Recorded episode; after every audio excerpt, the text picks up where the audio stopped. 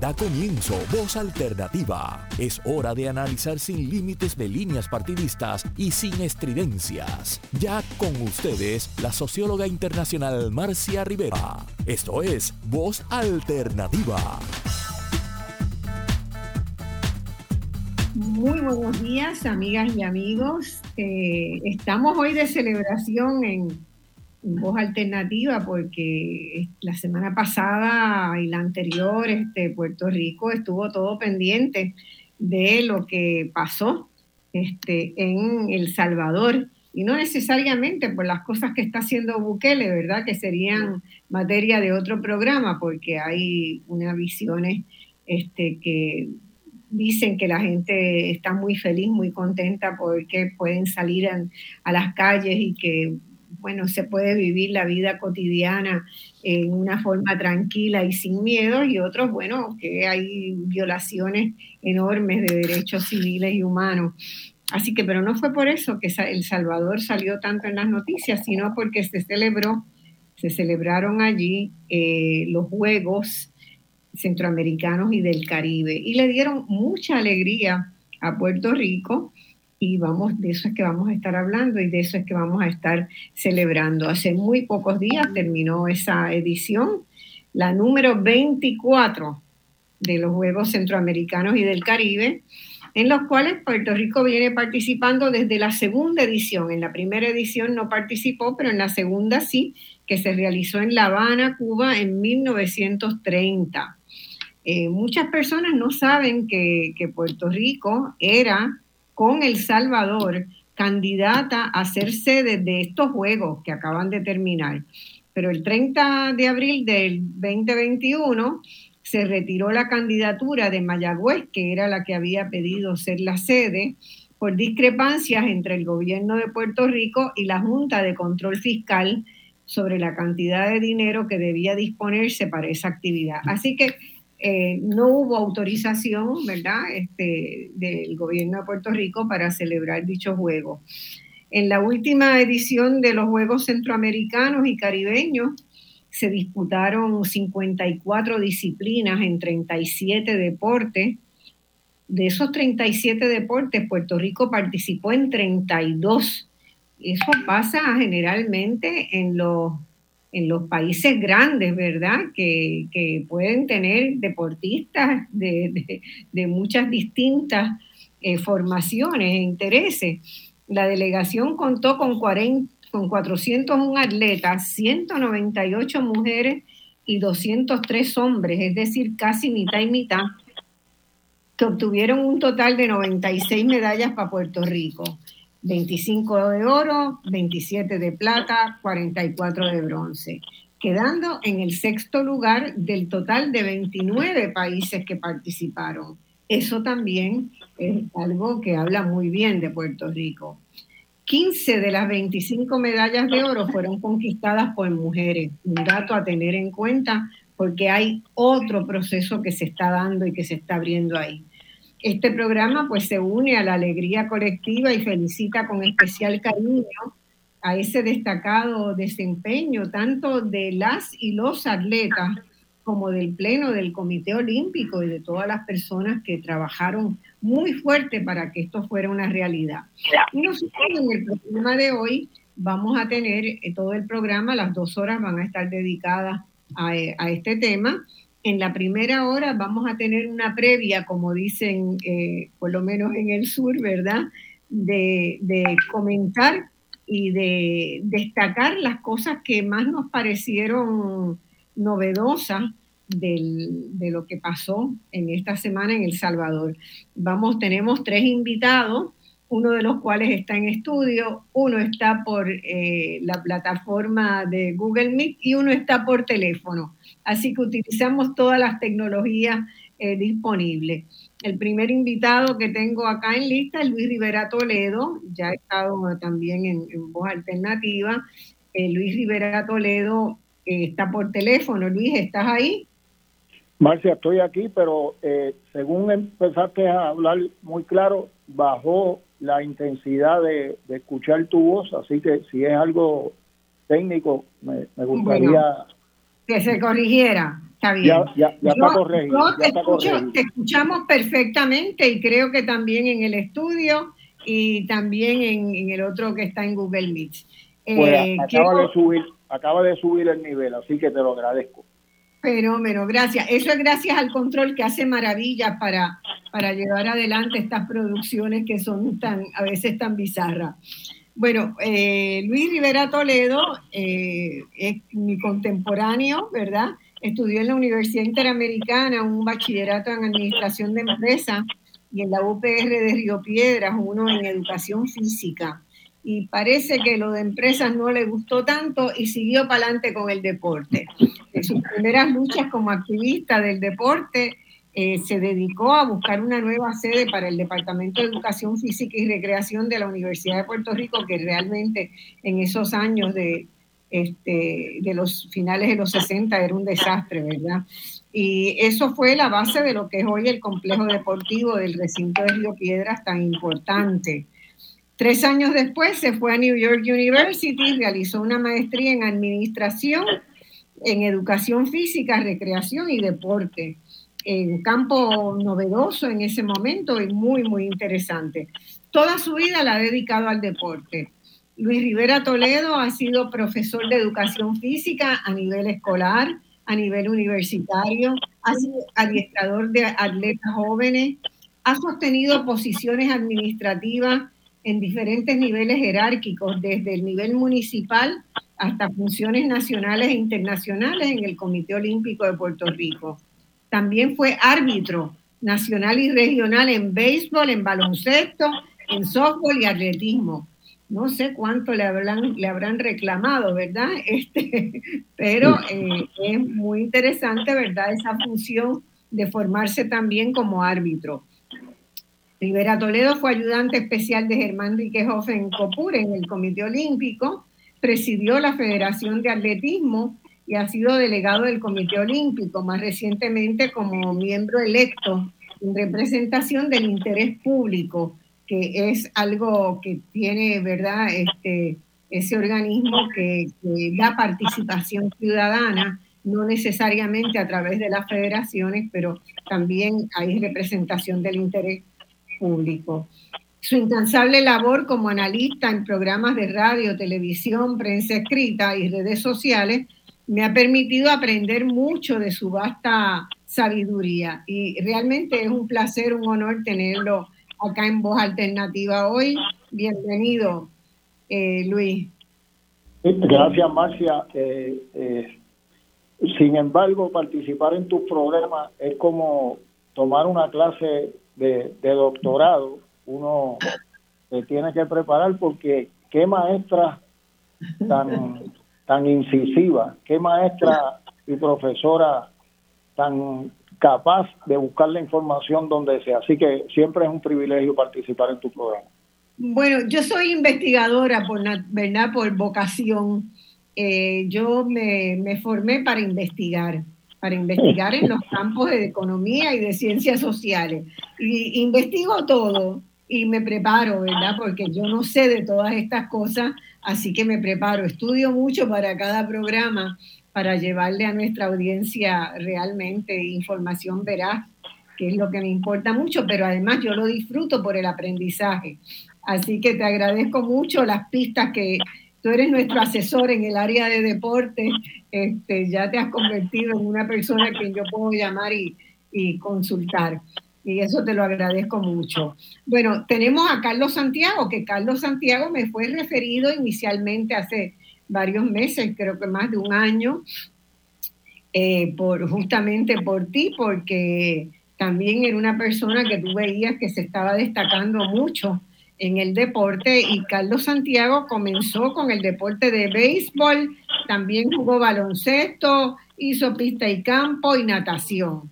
Todos ellos mientras ¿verdad? crecía en Levittown, toda baja. Luego se enamoró del judo eh, y a los 18 años se integró al equipo adulto tras haber obtenido una medalla de oro en los Juegos Panamericanos Juniors y una medalla en el Junior US Open eh, de judo. En el 98 eh, compitió en los Juegos Centroamericanos del Caribe en Maracaibo y ganó medalla de plata siendo muy joven y en el 99 en los Panamericanos de Winnipeg. En el 2000 clasificó y compitió en los Juegos Olímpicos en Sydney y obtuvo la posición número 12. A la vez que competía, completaba un bachillerato en educación física en la UPR de Río Piedra y competía también a nivel universitario en judo, en lucha y en levantamiento de pesa. Es un fuerte. Eh, pero una lesión en el cuello lo incapacitó de competir por varios años. Pudo reintegrarse en los Juegos de Mayagüez del 2010 y obtuvo una medalla de oro y dos de bronce. Así que este viene, ¿verdad?, del deporte eh, activo, que está todavía activo, y para culminar su carrera deportiva compitió en Guadalajara en 2011 obteniendo un quinto lugar. A nivel profesional siguió estudiando, tiene un máster en gestión deportiva de la Universidad INFC de Cataluña y un diplomado en ciencias aplicadas al deporte para entrenadores del Centro de Alto Rendimiento de Barcelona. Así que es muy interesante, ¿verdad?, cómo estamos en una generación de gente que se dedica al deporte, pero que también trabaja la parte teórica y la vocación de seguir enseñando. Y eso, y eso para mí ha sido uno de los grandes aprendizajes de esta, de esta búsqueda, ¿verdad?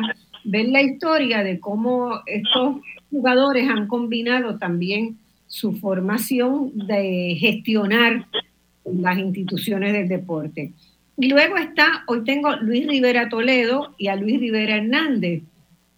Así que dos Luises Rivera en el, en el programa. Este Luis que está en el estudio es mi hermano y tiene también una formación, o sea, tiene una formación en administración de empresas de la UPR de Río Piedra y una maestría en banca y finanzas de Northwestern University en Illinois. Él hizo una larga carrera en la banca en Puerto Rico, pero desde la adolescencia un gran amante del deporte y era un buen jugador de básquetbol. Eh, con su extraordinaria capacidad analítica, siempre ha podido seguir todos los eventos deportivos. Y a mí me asombraba alguien que pudiera tener esa capacidad de seguir todos los deportes y de, eh, ¿verdad?, hacer lo que hacía él, las comparaciones de rendimiento en diversos deportes, comparar a Puerto Rico con los países de la región y del más allá, mantenerse informado de todo. Eh, yo siempre pude, ¿verdad?, aprender a valorar el deporte primero desde mi papá y luego desde, desde mi hermano. En la década de los 90 tuvo un programa radial de análisis deportivo que se llamaba Tertulia Deportivo, Deportiva, muchos lo recordarán, con Héctor Rafael Vázquez, que fue un destacado narrador del béisbol. Durante esos años también tuvo a cargo la antesala radial de los Juegos de los Criollos de Cagua, porque nos criamos con los criollos de Cagua en todo, en la Liga Profesional del Béisbol. Ahora que se jubiló recientemente, ha vuelto a su pasión deportiva, que recorre intereses y mundos muy diversos, de lo cual sabe muchísimo. Por ello le pedí ayuda para la producción de este programa y es un placer que tenerlo con nosotros. Así que esos son los que vamos a estar en esta conversación de hoy. Y eh, yo quisiera empezar eh, este, este diálogo con ver cómo, cómo es que se organiza el sistema internacional de deporte, porque esto no es al azar, ¿verdad? Aquí ha habido mucha historia. Puerto Rico entró tempranamente en esa historia y yo quiero empezar con el decano aquí, que es Luis Rivera Toledo, ¿verdad? De, del recuento de cómo y cuándo Puerto Rico comenzó a participar en el olimpismo. ¿Cómo se dio esa coyuntura, siendo que participa en, 1930 por primera vez, ya se habían celebrado juegos antes, eh, y, cómo es que se da que Puerto Rico eh, entra ahí, eh, siendo nosotros un territorio y con ese momento con una fuerte presencia ¿verdad?, de, de gobiernos estadounidenses, o sea, nuestro gobernador era de Estados Unidos, no era todavía un gobernador electo. Luis, ¿cómo se da eso? Pues a los amigos Radio Escucha, antes de, llegar a ese momento, yo quisiera aprovechar para darle una base de lo que estaba pasando en Puerto Rico desde 1896. Aquí llega un señor Iglesias Pampel y, y trae y pone a jugar a dos equipos de puertorriqueños y uno de cubanos que se encontró en la parada 15. Y el béisbol es ese deporte que antes de la vieja hispanoamericana de 1898 ya estaba haciendo sus pininos con la inclusión de puertorriqueños que vivían en Estados Unidos, especialmente en Nueva York, y los que estaban aquí. ¿Qué sucede? En ese de 1900 al 1913 hubo un atleta puertorriqueño de fondo, Nicasio Olmo, le llamaban el Campeche, eh, que participaba en carreras de larga distancia. En el 1913 gana el maratón del Club Atlético del Bronx, pero no le permitieron usar la, la camisa que decía Puerto Rico porque estaba ya una orden de que se tenía que pensar más como parte de los Estados Unidos que como Puerto Rico como tal, como, como, como, como pueblo. Eh, en el 1903 todos sabemos que se funda la Universidad de Puerto Rico y, y, ahí se ofrece actividades atléticas entre escuelas de la isla. La universidad fue vital en eso. Comienzan más tarde las regiones escolares. Y mira, mira lo grande, en el 1905 se celebra en Puerto Rico el primer juego de baloncesto entre mujeres. No fueron los hombres los que jugaron baloncesto por primera vez, las mujeres, la Ponce y de, eh, de Ponce, entre estudiantes y profesoras. La bandera de Estados 1905. 1905, sí. En ese momento estaban las luchas por el sufragio, ¿verdad? Y, y el tema de las mujeres estaba cobrando vigencia. Interesante. Interesantísimo. Y, si, y por si acaso faltaba algo, en el 1918 hubo un equipo que se llamó Béisbol Borinquenstadt. Pío Dávila era el dirigente, Fernando El Juey Andrade, Manuel El Indio Mutis, Moncho El Brujo, Blondet de Guayama, Pepe Santana, Tingo Daviú. Eh, y ese equipo estaba compuesto de negros nada más. La literatura deportiva de Venezuela dice que cuando ese equipo se fue a jugar a Venezuela en una gira invitado por los venezolanos, los venezolanos empezaron a ver un juego que ellos no jugaban, juego de base, cambio de los lanzadores. Así que esa parte, esa parte es base para lo que pasa en el 1930. Y en el 1930, como tú muy bien señalas, se, se celebran los segundos Juegos Centroamericanos en La Habana, Cuba. Allí ganamos tres medallas de plata en tiro y atletismo. Y mira cómo son las cosas. Fue que el embajador de Estados Unidos en La Habana invitó al gobernador de Puerto Rico, Teodoro Roosevelt, a participar en los Juegos. Teddy, que era el hijo. E, Eduardo González, presidente de la Comisión Atlética de la Cámara de Representantes, organizó la participación. Y González, a través del periódico El Mundo, dio apoyo al pueblo, quien recaudó 1.500 dólares, donaron para esa delegación. También se hizo una resolución conjunta entre la Cámara y el Senado y se le asignó 5.000 dólares. Lo que pasó en El Salvador fue lo más grande. Manuel Luciano, que no se le dejaba utilizar la bandera de Puerto Rico, desfila por primera vez con la bandera de Puerto Rico a escondida tenía que sacarla de Estados Unidos y sacó la de Puerto Rico. En resumen, desde el 1930 en La Habana al 1984, Puerto Rico ha desfilado cinco veces con la de Estados Unidos, tres veces con bandera blanca con el cubo de Puerto Rico, una vez con la bandera olímpica y ya retado tres boicots. El de 1976 en Montreal y dijo presente el del 1980 en Moscú y dijo presente. Y en el 1984 en Los Ángeles y dijo presente. Peter Huberton, el presidente del comité organizador de los Juegos de, Los Ángeles, dijo de, de Germán Riquejo en palabras finas, me parece que ese viejo es un viejo comunista cuando fue a Cuba.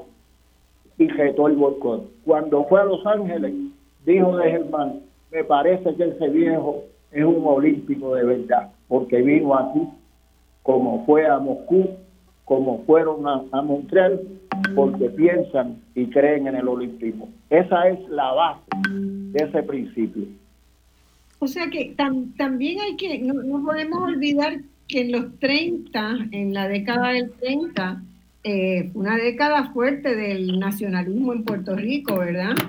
Eh, donde los universitarios, del sentimiento nacional de Puerto Rico, estaba muy vivo, así que es muy lógico que, eso se trasladara también al deporte, que, se luchara por, por eso. Sin, sin, duda alguna, y después, después vino el invento más creativo de un puertorriqueño y dominicano, de Julio Enrique Monaga, que en el 1948, en el 1948, toma la decisión de ir sin ser invitado, buscando que se permitiera a Puerto Rico participar en esos juegos, basándose en que Jamaica, Jamaica estaba haciendo lo mismo y ellos tenían, Puerto Rico tenía el derecho de participar. Nombró un comité organizador que era ilegal. Jesús Tepiñero, gobernador como presidente, Julio Enrique Monaga, director de Parque y Secreto y vicepresidente del COPUN, Roberto Sánchez Vilella, Rafael Bucaglia, tesorero, Alberto Guerrero Vocal y Jorge Jiménez Vocal. Con eso, Monaga fue a la reunión del Congreso Panamericano y consigue ser aceptado para participar, aparte de Estados Unidos. Avery Brundage, presidente del Comité Olímpico en esa Ese podría mm, eh, mencionarse como el momento de eclosión de la soberanía deportiva. Sin duda alguna, sin duda alguna, lo que hizo Monaga, bueno, después tardamos del 48, fue en el 52 que pudimos utilizar en Helsinki en la ceremonia de clausura a la bandera de Puerto Rico pero no fue hasta el 1958 que tuvo que venir aquí el Comité Olímpico Internacional y decirnos, si ustedes no arreglan el revolú que tienen nombrando miembros del gobierno al Comité Olímpico, le vamos a quitar la franquicia. Ahí se pusieron de acuerdo y en el 1968 por primera vez tuvimos una oficina bajo el liderazgo de, de, de Felicio Torregrosa, que había sido el presidente desde 1964 y en el 1966 dimos los Juegos Centroamericanos, nos pusimos los pantalones largos y de ahí en adelante esto ha explotado y se ha defendido. Lo que después hubo con las cuestiones de las banderas de, de,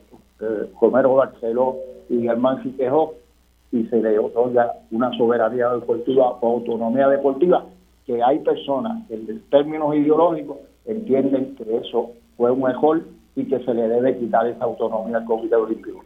En este momento es el pueblo, el pueblo el que sostiene esa autonomía porque se sienten como se sintieron ahora en el 2023, en toda esta historia pasada, parte, parte del mundo internacional del olimpismo.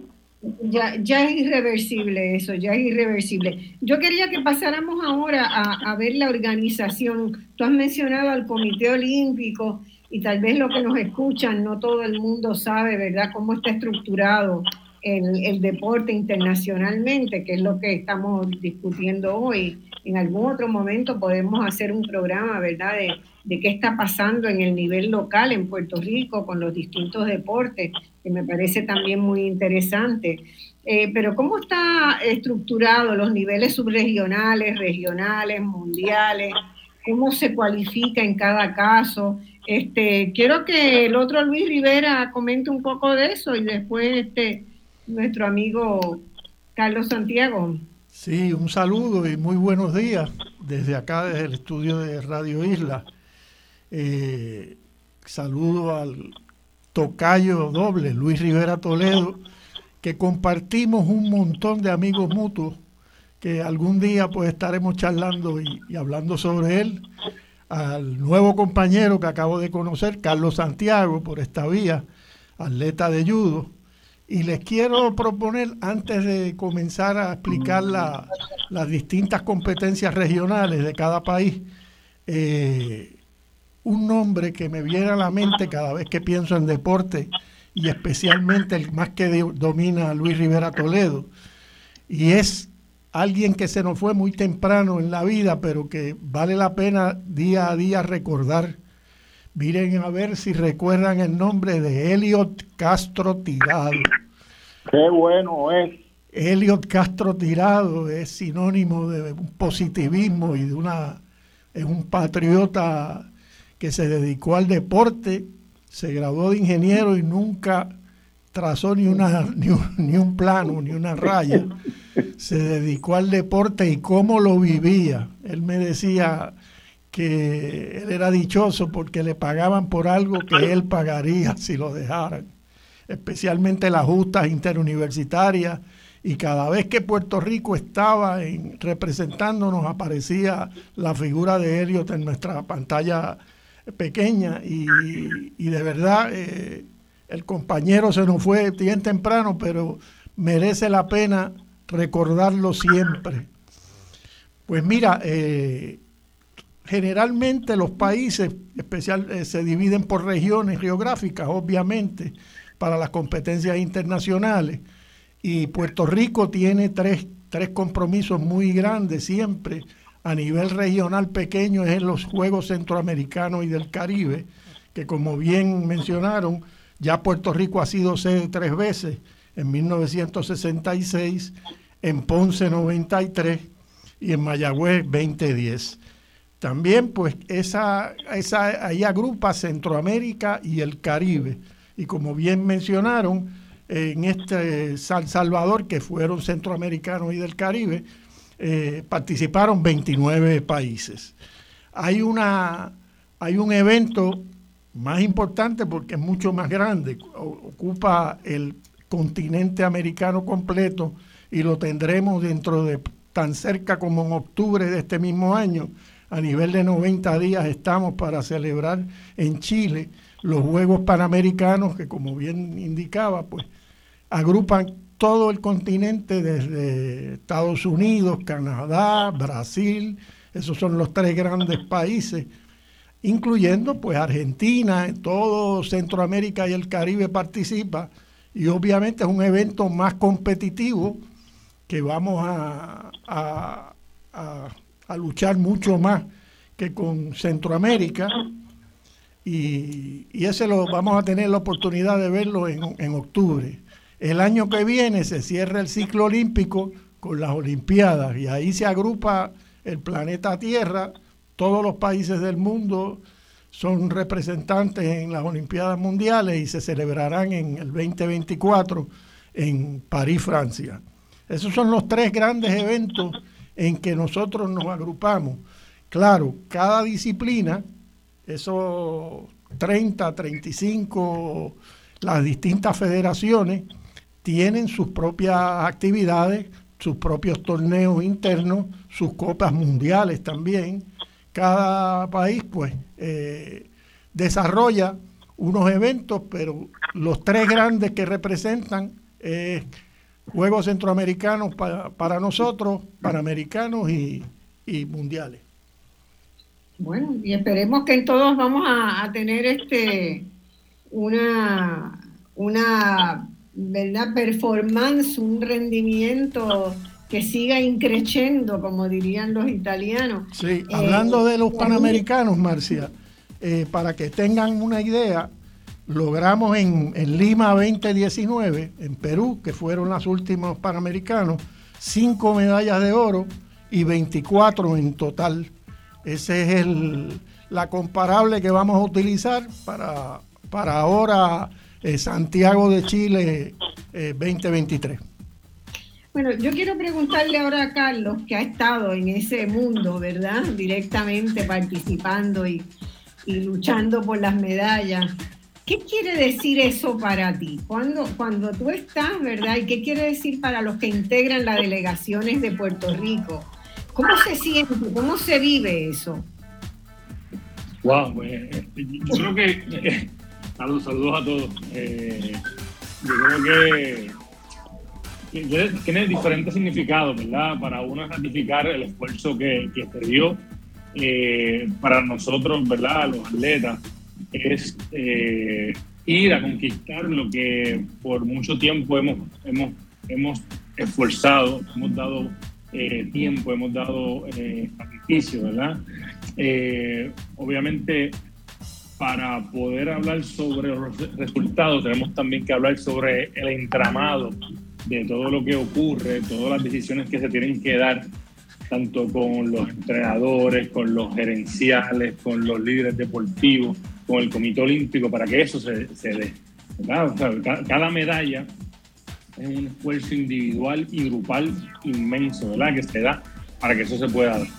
Como atleta, ¿verdad? Es la ratificación de, todo este eh, entrenamiento, esos años de lucha que se dan para que se pueda lograr, ¿verdad? Eh, y yo creo que, que lo que se dio en El Salvador eh, ratifica que vamos por buen camino, porque hemos aumentado, ¿verdad? La, cantidad de medallas de oro, eh, hemos tenido medallas de oro en deportes, tanto individuales como grupales, que no, no, no habíamos esperado que fuesen de oro. Sí, podio, oro no, oro no, y yo creo que eso también habla muy bien de nosotros. Así que yo creo que estamos haciendo un esfuerzo máximo, estamos eh, caminando por la, vida correcta, no solamente ¿verdad?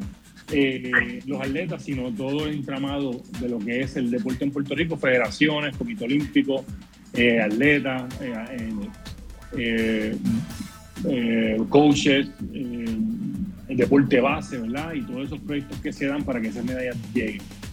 Y pensando también, Marcial, de que cada, de que cada deporte tiene su proyecto, ¿no? No, hay una línea recta que te pueda decir que la, rueda está inventada para cada deporte.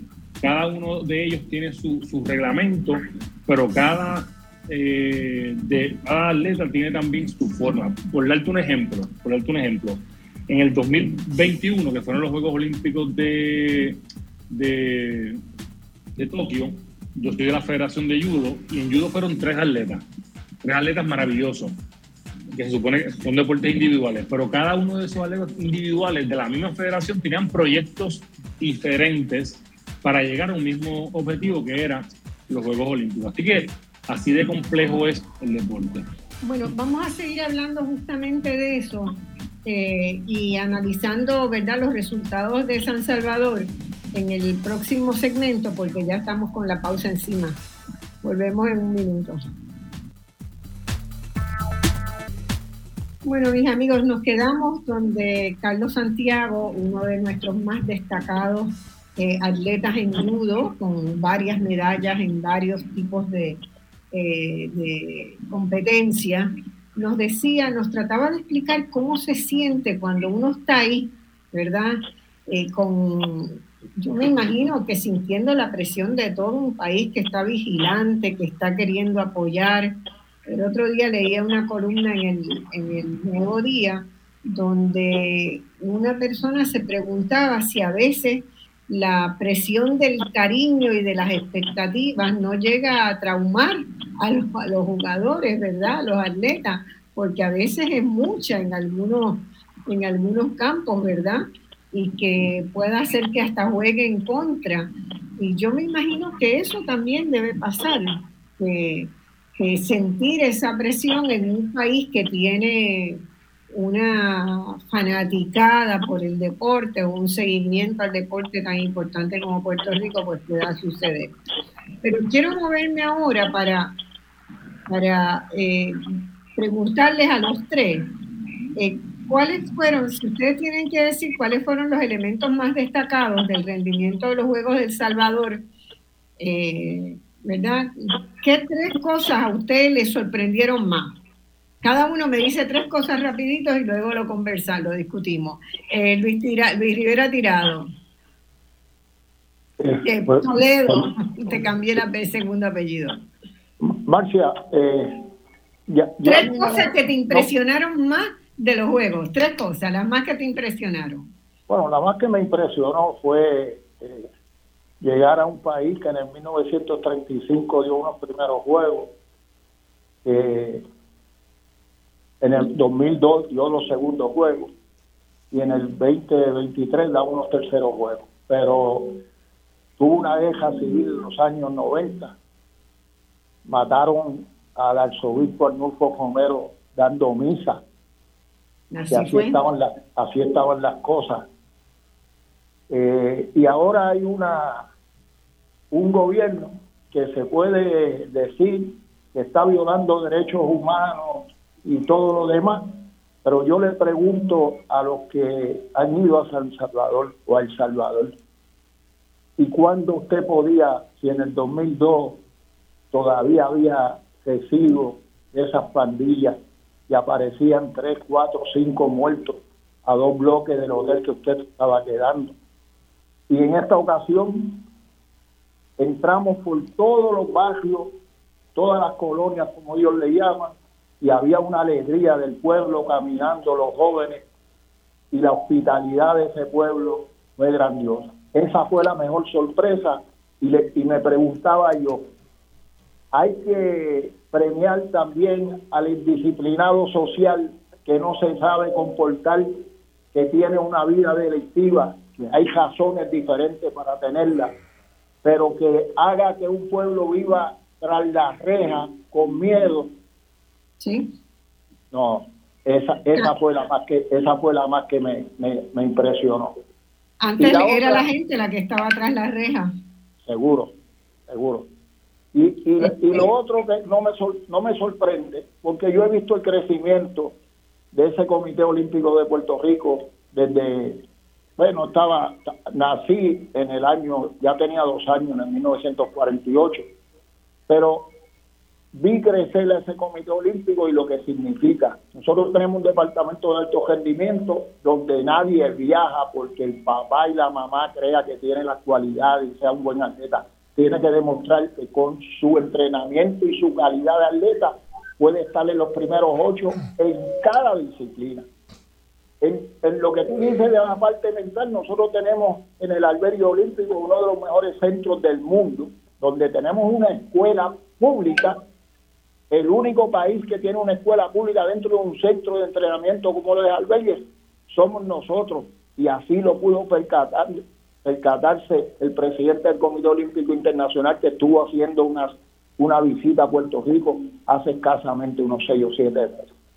Allí hay un departamento de medicina deportiva, fundado por puertorriqueños que van a la parte mental de ese atleta, que no va a competir solamente con la calidad que tiene como atleta, va también preparado para lo que se puede enfrentar, para esa presión que le crea no solamente su familia, que le puede crear el pueblo.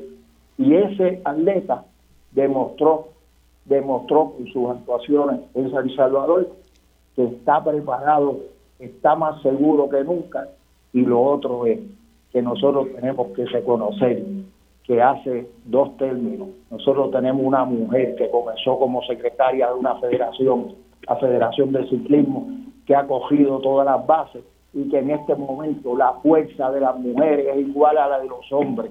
Y eso no fue así cuando empezaron los Juegos en el 776 antes de Cristo hasta el 373. Mil años no mujeres en Juegos Olímpicos del 376 al 1896, más o menos 1500 años, no mujeres en la participación. Se reavivan los juegos en el 1896 por el de Coubertin y no permiten que las mujeres participen. Miren, la, miren el discrimen que ha tenido esa mujer. ¿Qué fuerza tiene la mujer en Puerto Rico? De igual a igual. Ya nosotros cuando entramos al Comité Olímpico entramos a la casa de todos, no entramos a la casa de los hombres por encima de las mujeres. Eso, eso se dio y dimos muestra una vez más ahora es San Salvador, en El Salvador 2023. Bueno, este, así es, esa, es una cosa. A mí me sorprendió mucho que quizás para ti tú lo veías venir, eh, la consolidación de atletismo, ¿verdad? El salto cuántico de atletismo fue importante. Eh, eh, sin embargo, sin embargo, sin embargo, el atletismo se daba como parte como parte de los primeros juegos del béisbol del 1896 se daban actividades de atletismo. Y el atletismo en el 1938, nosotros nos llamaron los finlandeses del Caribe, que eran estudiantes de escuela superior de nuestro sistema escolar y del POLI, el Colegio de Mayagüez, la Universidad de Puerto Rico y la Católica, esos se unían atletas de 21, 28, eh, perdóname, 17, 18, 21, 22 años. Y desde el 1938 nosotros permitimos que Rebecca Colbert participara, la primera mujer que lo, que lo hacía. Así que nosotros hemos estado brillando. Lo que pasa es que en la historia se tienden a olvidar estos hechos. Programas como los tuyos. pero, el, atletismo ganó muchas medallas esta vez. Oh, eh, eh, ganó, ganó, oh, ganó 12 medallas y lo que hizo. Y 6 de oro. Sí, 6 de oro. Pero no solamente eso, tenemos, tenemos dos atletas que, que, que se hicieron en Estados Unidos, pero de padres puertorriqueños y lo que hizo Héctor Pagán en 5.000 metros cuando ganó aquella carrera, lo que hizo a, Alondra Negrón en 3.000 metros con obstáculos, lo que hizo Jerón Vega, un martillista de Luquillo, Luis Joel Castro que se alza con, con eh, medalla de, Ya esos están calificados, ¿verdad? Para Panamericanos y, o para, para las Olimpiadas. Así que ahí hay un, un futuro desarrollo. Vamos, eh, Luis, Sí. El segundo, Luis. ¿Cuáles fueron las tres cosas que más te impresionaron de, El Salvador? Una muy positiva que jamás yo hubiese pensado que iba a conquistar el oro fue el equipo de polo acuático. En este país nunca habíamos llegado, yo creo que más de sextos en, en, cualquier jornada de polo acuático y hemos logrado la medalla de oro contra Cuba que es una potencia mundial o fue una potencia mundial en los últimos años, llegó a ser uno de los mejores cuatro equipos del mundo. Y nos ganamos en polo acuático a, Cuba y es un triunfo que, se aplaudió un poco, pero se, se unió con muchas medallas, muchas noticias a la vez y como que pasó desapercibido. Eh, segundo, este lado es negativo, la baja producción de Jamaica a mí me estuvo tan y tan raro de que Jamaica, por ejemplo, hace cinco años en Barranquilla, obtuvo 12 medallas de oro y esta vez dos medallas de oro. Creo, y me estoy contestando yo mismo la, la, interrogante, que es que aparentemente hay varios atletas jamaiquinos participando en la Liga Diamante de esto Luis Rivera Toledo nos puede ilustrar un poco más tarde, pero que aparentemente no hicieron el viaje a Centroamérica, como lo hizo nuestra Yasmín Camacho Quinn, que está en Liga Diamante, pero hizo un receso y vino y nos representó y sacó, conquistó el oro en cuestión de 12 horas cómodamente y volvió a su Liga Diamante. Pero aparentemente los atletas de Jamaica, porque es la única eh, explicación que puedo tener para reducir casi 20 medallas en total y 10 medallas de oro en esta jornada.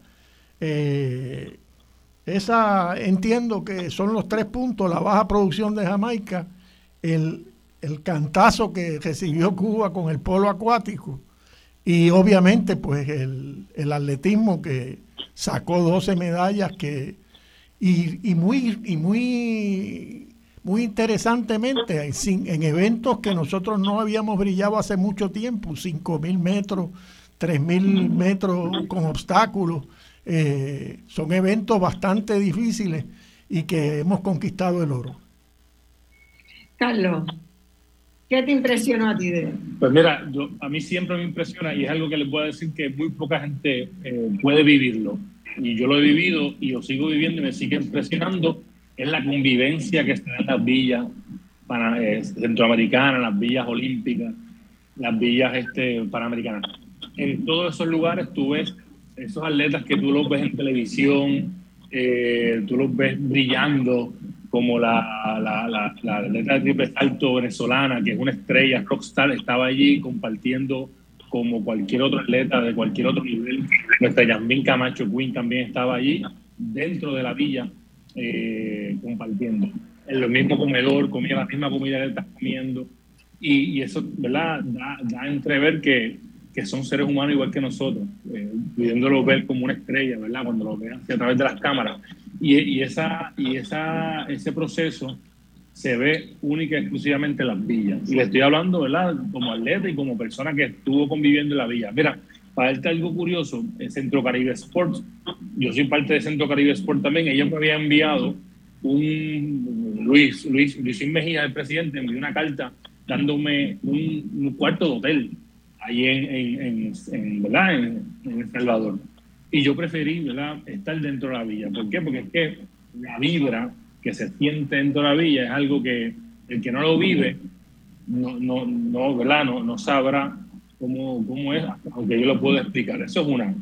Eh, segundo, y es un dato, nuestro jefe de misión por varios años ya, que es eh, Víctor eh, Ruiz, dejó la, ¿verdad? Por, por situaciones que no vienen al caso ahora, no pudo, una semana antes, no pudo ser jefe de misión por diferentes razones y pusieron una jefa de misión, ¿verdad? Que, que es Daphne.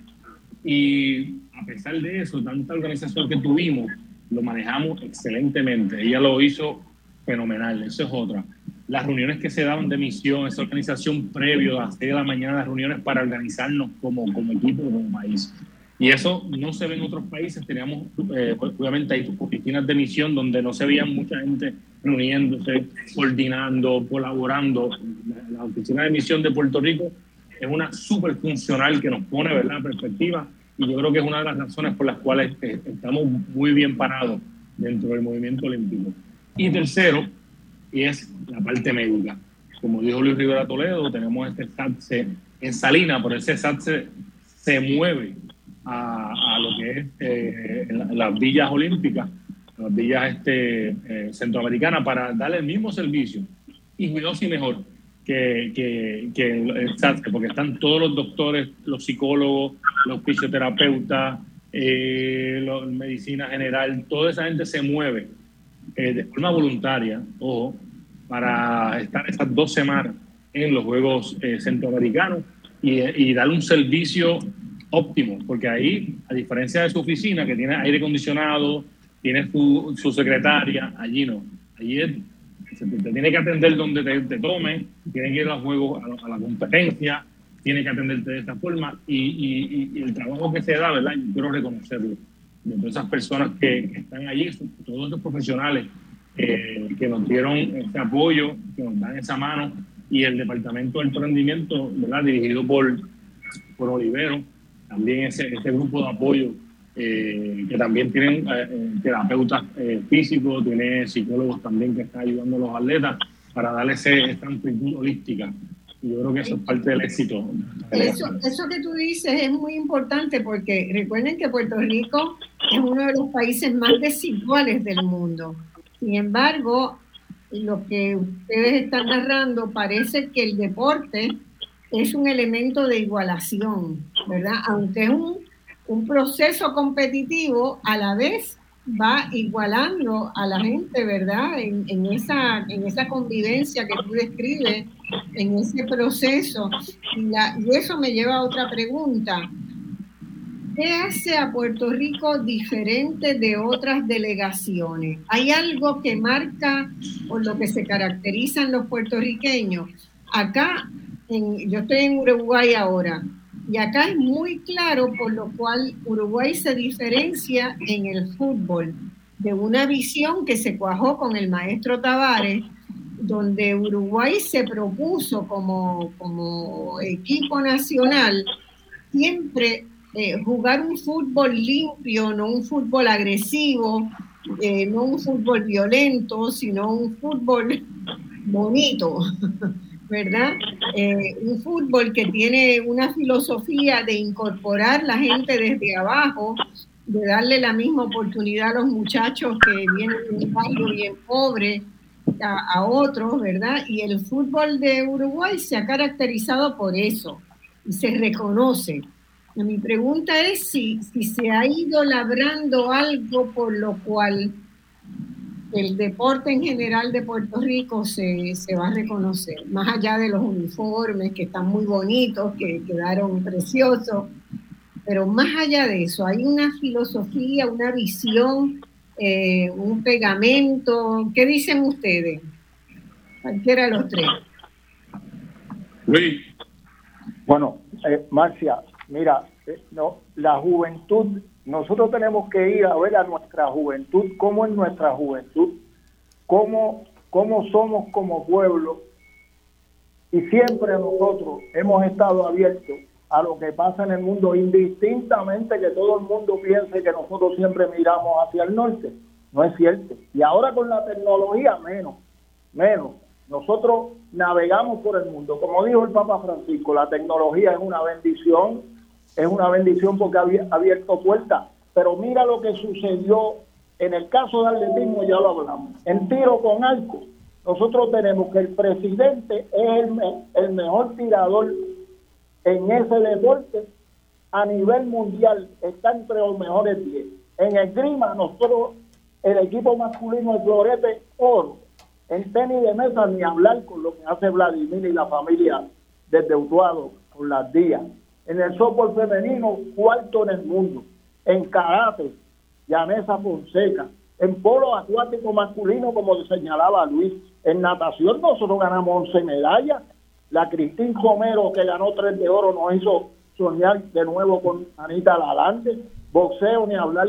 Voleibol de playa, dos mujeres ganaron oro en doble por primera vez y hace 10 años que están en ese circuito. En vela, un viejo, un abuelo, Quique Figueroa, que es el abuelo de todas esas nuevas cepas, se alza de nuevo con una, con una medalla de oro.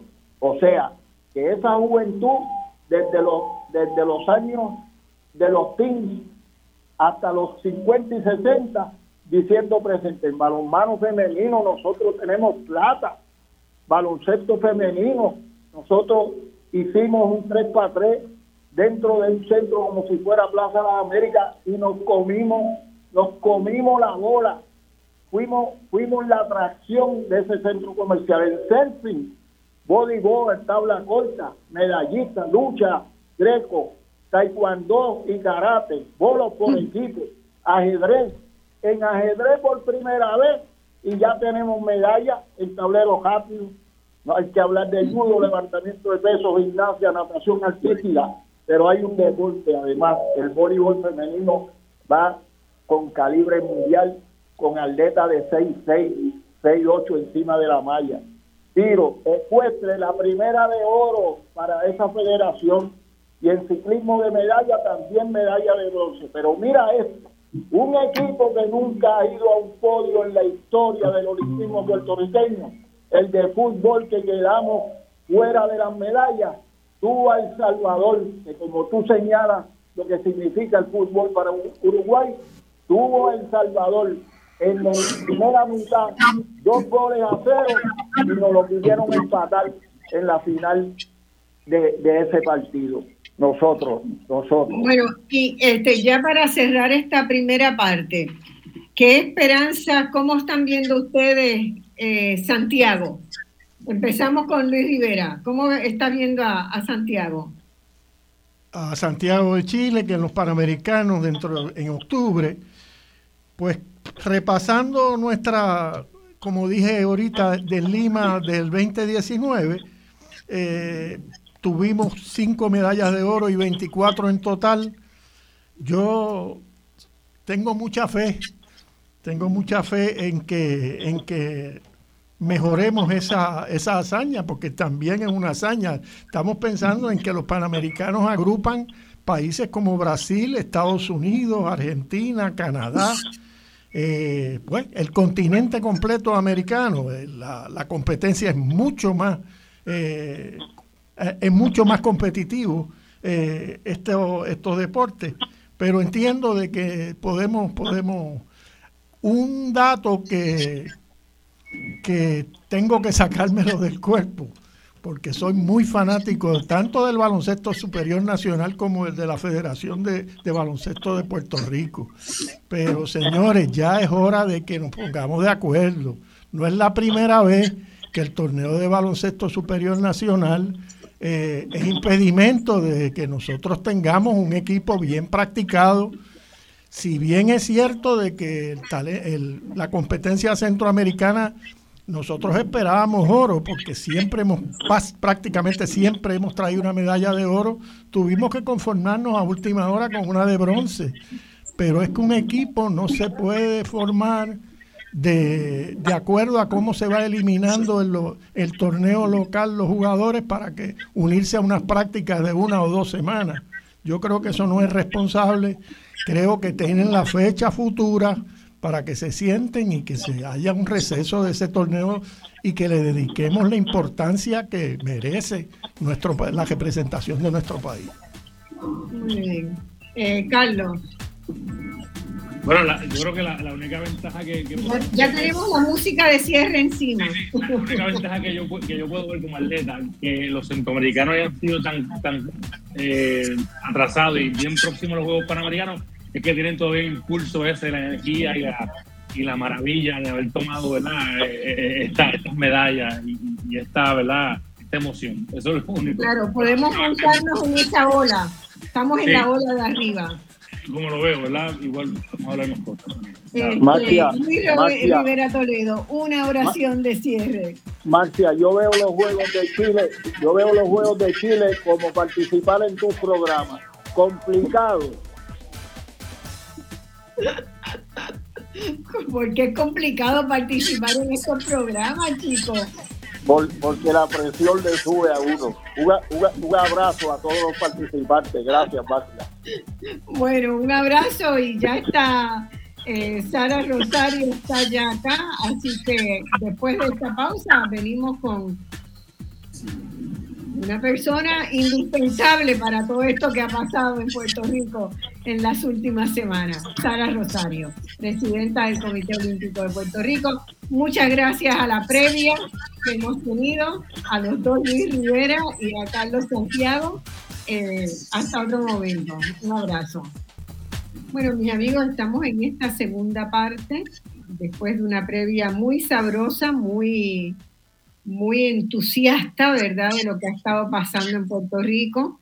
Así que yo comienzo dándole unas felicitaciones eh, muy, muy de corazón eh, de mi parte y todos los que, ¿verdad?, elaboramos para que Voz Alternativa salga al aire cada semana. Y yo creo que de todo el país, por el formidable trabajo que el Comité Olímpico, bajo la presidencia y el liderazgo de Sara eh, ha tenido. Sabemos que debe haber sido muy, muy desgastador, muy arduo el trabajo eh, y que apenas está saliendo, ¿verdad?, de, del mismo. Así que merece todavía uno un descanso más a fondo. Pero mi pregunta es, ¿cómo te sentiste el día después cuando terminó todo? Bueno, saludos Marcia, saludos a todos los que escuchas. Un placer para mí siempre que me invitas a tu programa. ¿Cómo me sentí el día después? Pues imagínate, de verdad que fue una alegría inmensa el, el, poder, ¿verdad?, estar al mando de esta delegación tan exitosa, de haber traído para el país 96 medallas, 25 de ellas de oro, superando la actuación pasada. Eh, cansada, este, ¿verdad? Porque fueron tres semanas eh, de, de, mucho agotamiento este, físico, mental, eh, porque de verdad que yo me tomo esto muy, muy, muy en serio, ¿verdad? Y salimos bien temprano en la mañana y no descansamos hasta altas horas de la noche, pero con el deber de la misión cumplida, nada como regresar al país a disfrutar con tu gente, a, a estar, ¿verdad? Con todos nuestros atletas, con toda la gente del Comité Olímpico que se mantuvo aquí en Puerto Rico con todo el pueblo, este, no hay nada como llegar a casa, ¿verdad? A tu camita, a tu almohadita, este, después de estar tres semanas fuera, de verdad que es algo que es bien gratificante y más pues con el resultado extraordinario que tuvieron nuestros atletas. Yo creo que la palabra clave es gratificante, ¿verdad? el trabajo gustoso eh, nunca, eh, nunca molesta, al contrario, uno genera una sinergia de, de seguir, ¿verdad? Eh, pero hay, en algún momento hay que descansar. en algún momento. Vamos, a, vamos a ver cuándo llega ese momento, porque ya estamos de cara con los Juegos Panamericanos ahí a noventa y pico de días, así que este año es un año duro, así que pues ya vendré para descansar, tendremos otro momento, pero no, no creo que sea ahora. No creo, no creo que sea ahora. Sara, eh, la previa fue realmente muy linda, muy entusiasta. Escuché eh, parte escuchaste parte y, muy, ¿verdad? Este, siempre reconociendo esa extraordinaria labor que hizo el Comité Olímpico y lo que se ve que pasa dentro del Comité Olímpico, una especie de, yo no sé si llamarle rejuvenecimiento, eh, revigorización, pero sí hay, ¿verdad? Como eh, yo creo que el deporte genera mucho capital social. Yo vengo de la economía, ¿verdad? Y estudio esas cosas a fondo. Y el capital social es el capital que no es como el financiero que se acaba, ¿verdad? Sino que cuando tú haces algo, más se genera. Y yo creo que en el deporte está pasando, está pasando eso. Esa energía lleva a que haya más.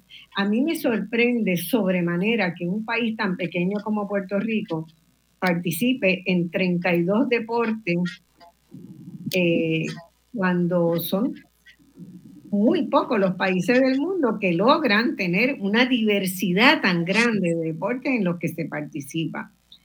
Y, y, por ahí una de las cosas que a mí más me sorprendió, ¿verdad? Me sorprendieron muchas cosas, pero una de las, de las principales es esa diversificación, porque la diversificación es riqueza, es riqueza es apertura a nuevas cosas, es este, nuevas líneas que los jóvenes pueden seguir, es esperanza, no de reproducirse estancamente, ¿verdad?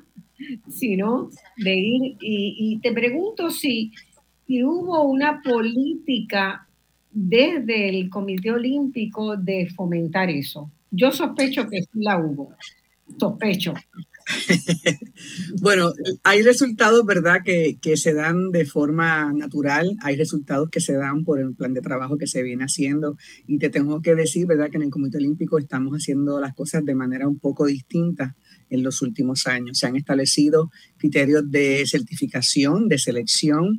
En el pasado los atletas se conformaban con ya yo estoy clasificado ya yo tengo mi boleto aéreo y ya no importa nada el rendimiento, ¿verdad? No se medía y los resultados, ¿verdad? Eran importantes, pero no, no, no lo analizábamos como hoy día lo analizamos. Nosotros llevamos ya tres Juegos Centroamericanos estableciendo criterios de certificación. Si usted clasificó en su deporte, usted tiene que buscar una recomendación del Departamento de Alto Rendimiento y después una certificación del Comité Ejecutivo. Y se establecen criterios de que usted tiene que estar en los mejores cuatro de la región o en los mejores cuatro de deportes de conjunto. O sea, que tenga realmente una opción de llegar o al cuadro final de medallas o a la final de su evento. Si usted es un prospecto joven, como muchos de las delegaciones que estuvieron ahora por primera vez en los Juegos, pues también, si ese prospecto se ve ya que va a ser una medalla para los próximos Juegos, pues también, ¿verdad? Se le da una oportunidad. Y en estos Juegos, al igual que en los anteriores, han habido plazas que hemos ganado como país clasificadas y no han sido certificadas y esos atletas no han ido a los Juegos Centroamericanos. Entonces estamos buscando siempre cómo subimos más la vara cómo exigimos más de nuestros atletas, cómo también nos comprometemos con ellos, ¿verdad? Porque el compromiso tiene que ser de ambas partes. Las federaciones están planificando mucho mejor el entrenamiento de su gente. Nosotros lo estamos financiando, ¿verdad? El Comité Olímpico, todo lo que llega es para el financiamiento de nuestros atletas. Aquí, tanto la aportación de gobierno como la aportación privada se va, ¿verdad? En un 90 y más de un 90% en lo que es el entrenamiento de nuestros atletas.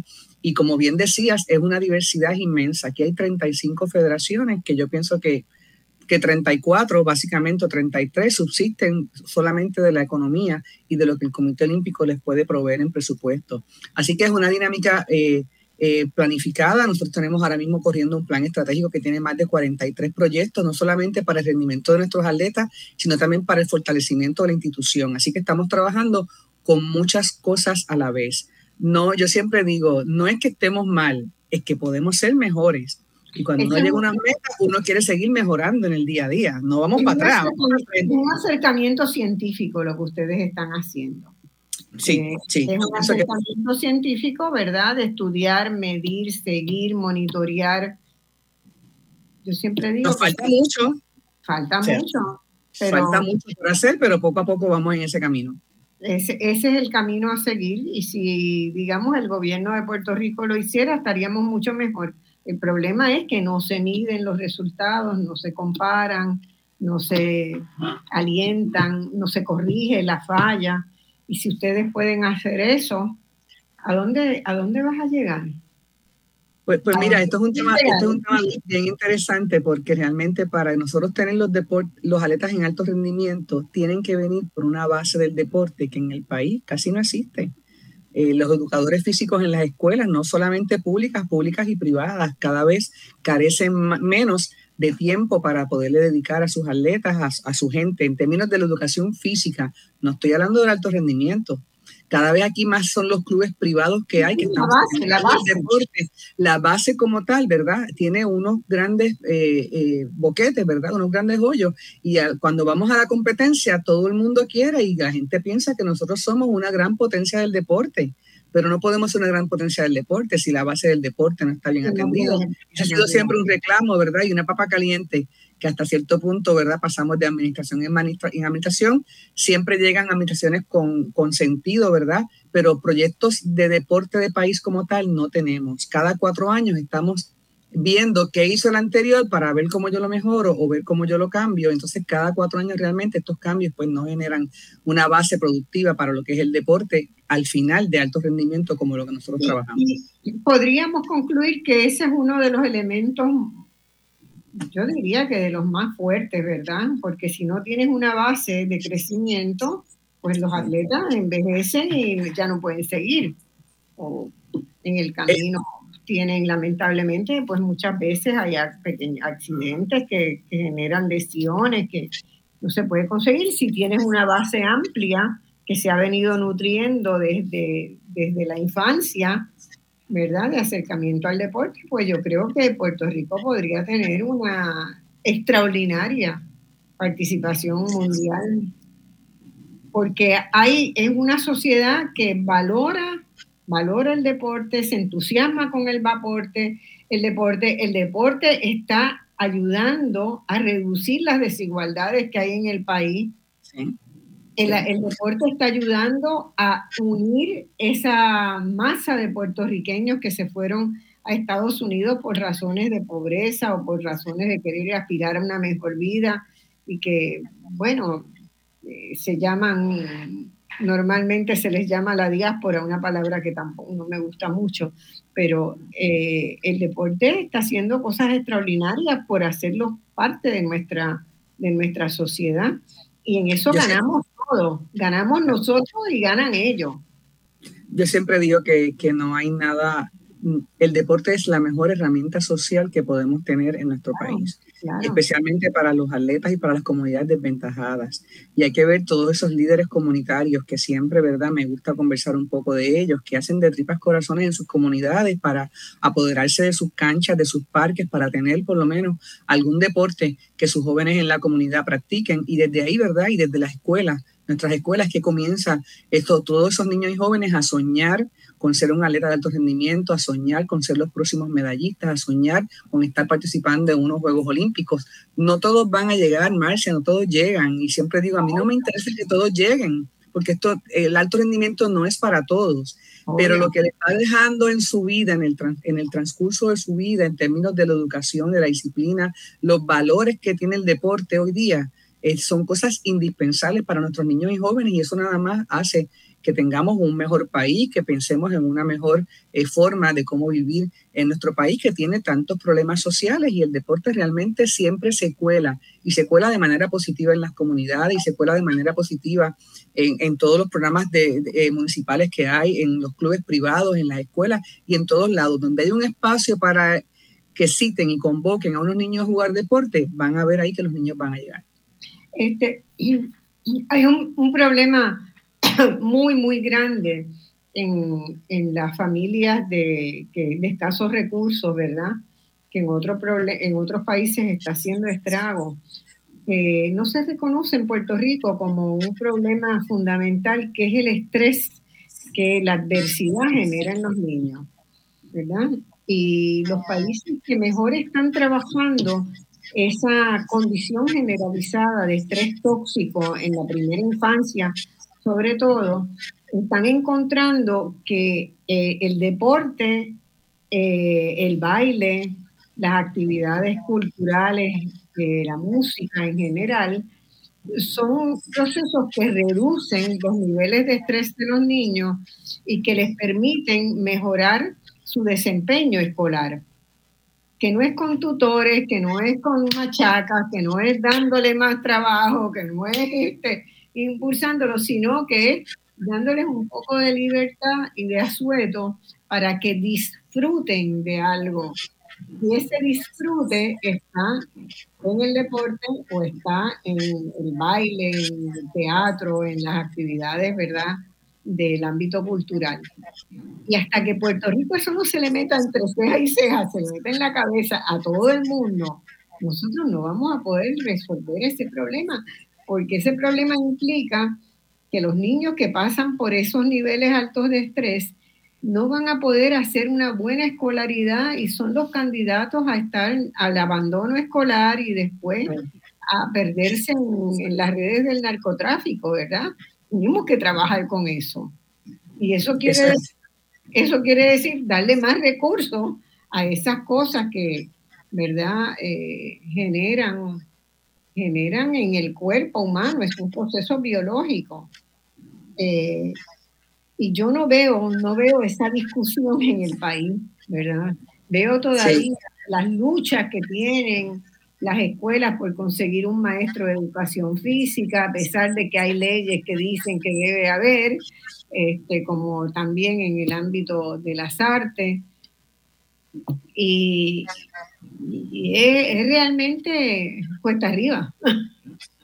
Y, es, lamentable, yo siempre digo que, nuestros mejores embajadores a nivel mundial, ¿verdad? Puerto Rico tiene mucha gente que se destaca a nivel mundial, pero lo que son nuestros artistas y nuestros atletas son los mejores embajadores que tenemos, es la mejor promoción que le podemos dar al país fuera, ¿verdad? Los artistas obviamente es un negocio, eh, generan una cantidad de dinero y tienen, ¿verdad? Su, la gente que los sigue, eh, pero nuestros atletas como tal, ¿verdad? Tienen muchas dificultades, muchos sacrificios que hacen por mantener el nombre de Puerto Rico muy en alto, dejan sus familias, dejan sus estudios, dejan de ser profesionales de alto calibre en espera, ¿verdad?, de que llegue su retiro para entonces poder dedicarse cinco años, seis años, diez años atrás de lo que fue su generación para representarnos dignamente. Y otro punto que, que bien mencionas y está probado estadísticamente, que cada vez que hay un evento deportivo de alto nivel, los índices de criminalidad bajan cuando nosotros fuimos sede en los Juegos de Mayagüez 20 días, que fueron los últimos Juegos, ¿verdad? la criminalidad en Puerto Rico bajó de manera ascendente. Cuando estaban las peleas de Tito Trinidad, también ese día todo el mundo estaba eh, tranquilo y controlado, ¿verdad? Y está comprobado, eh, no solamente en Puerto Rico, sino también en otros países, que cuando hay un evento deportivo internacional de alto nivel, las incidencias de crimen en el país sede bajan de manera considerable. Así que esto es una buena forma de dónde invertir quiero hablar más contigo en el segundo eh, segmento sobre la importancia de estar preparados para hacer sede, porque yo coincido que, la ganancia es tanta y tanta y tanta. Pero déjame, déjame seguir por la línea que íbamos. Eh, hay unas dificultades para construir esa base de deportistas y yo entiendo perfectamente pero debe haber otras dificultades también. Tú te tienes que haber encontrado con otras dificultades. Yo no sabía por qué eh, se había eliminado a Mayagüez como opción de, de, sede para los centroamericanos. Después me entero que es por un conflicto entre la Junta de Supervisión Fiscal y el gobierno con relación a los recursos. Pero tiene que haber otras cosas adicionales. O sea, tiene, siempre va a haber cómo, se sobrepone este, Sara Rosario, que tiene que tomar decisiones a todas las limitaciones que hay en Puerto Rico en este momento con relación a los recursos para hacer esta cosa. Siempre los recursos, ¿verdad? Eh, han sido, han sido un escollo en este momento, pues, pues gracias a la aportación del gobierno, de la empresa privada, también gracias a la, un poco a la pandemia del COVID que nos hizo ahorrar un dinero por un periodo de tiempo donde los eventos estuvieron prácticamente cancelados, ¿verdad? Pues hoy día pues tenemos unos recursos saludables y podemos comprometernos con los atletas y con las federaciones este año en un plan de trabajo, ¿verdad? Con alta intensidad. Pero otro de los retos principales que tenemos también es que nuestros entrenadores no se dedican a ser entrenadores de alto rendimiento a tiempo completo. Estamos hablando de entrenadores nacionales que tienen que esperar terminar con su trabajo, con sus funciones laborales, para llegar entonces a los equipos nacionales a entrenarlos. Muchos de ellos no pueden viajar por largos periodos a entrenar fuera de Puerto Rico y entrenando en el país con nosotros mismos, que somos los mejores, pues realmente el, rendimiento de nuestros atletas no va a avanzar. y hemos, hemos, estado trabajando, es verdad, este, esa es una dificultad seria que cada vez vemos. Nuestros mejores atletas tienen una cantidad de eventos internacionales y a veces no tenemos alguien de alto nivel que los acompañe por largos periodos a entrenar fuera del país. Entonces, eso se convierte realmente en una situación eh, bien crítica en muchos de nuestros equipos y en, con muchos de nuestros atletas. Hemos estado eh, trabajando con algunos atletas, mudándolos fuera del país, entrenando con entrenadores de alto nivel, ¿verdad?, de otros países y proyectos que se demoran un tiempo en crecer, pero que hoy día fueron proyectos que en estos Juegos Centroamericanos sí produjeron medallas importantes para el país. Hemos estado moviendo atletas, muchos de ellos a España, ¿verdad? Otros lugares. Eh, Adriana Díaz básicamente está viviendo entre China y Japón eh, por largos periodos de entrenamiento porque para mantener ese nivel de ella tiene que ser de esa manera. Este, entonces eh, es bien dificultoso tú poder tener un plan de trabajo y sin entrenadores a tiempo completo, porque realmente los recursos no dan para poderle pagar a un entrenador también a tiempo completo, con todos los beneficios que conlleva. Eh, muchos son ya empleados de carrera en sus trabajos, sea de gobierno, de empresa privada, y no van a dejar lo que tienen para realmente venirse aquí a experimentar por cuánto tiempo me pueden mantener a mí un salario y unos beneficios. Así que eso es otro reto grande que estamos teniendo en estos momentos. Mira, yo te imagino a ti también como un equilibrista, porque dentro del, dentro del Comité Olímpico conviven eh, una diversidad de deportes, de visiones de cómo se lleva adelante la organización de cada deporte. Eh, ¿cómo, ¿Cómo tú has logrado eh, sacar algo que sea la visión de Puerto Rico en su formación de deportista?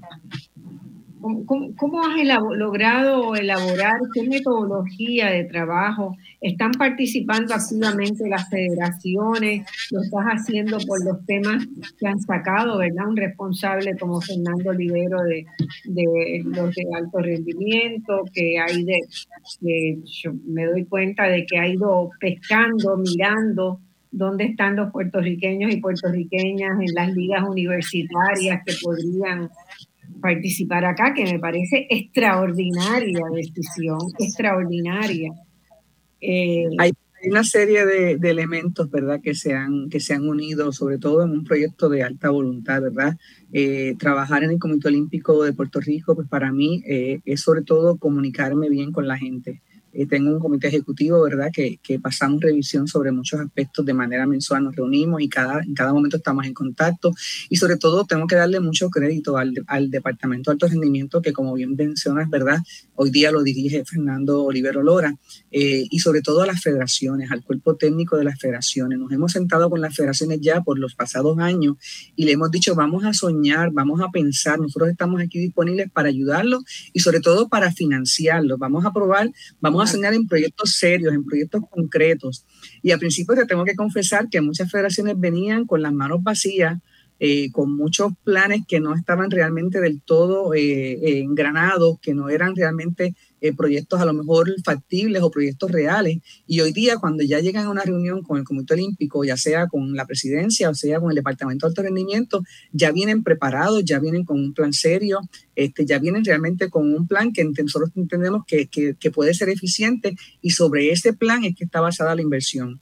Este, ya no es que voy a, las federaciones disponen de un presupuesto, pero no los manejan ellos de manera, ¿verdad? Yo este presupuesto lo voy a gastar en lo que yo quiera, no, tiene que venir un plan, un plan concreto, un plan mirando al alto rendimiento.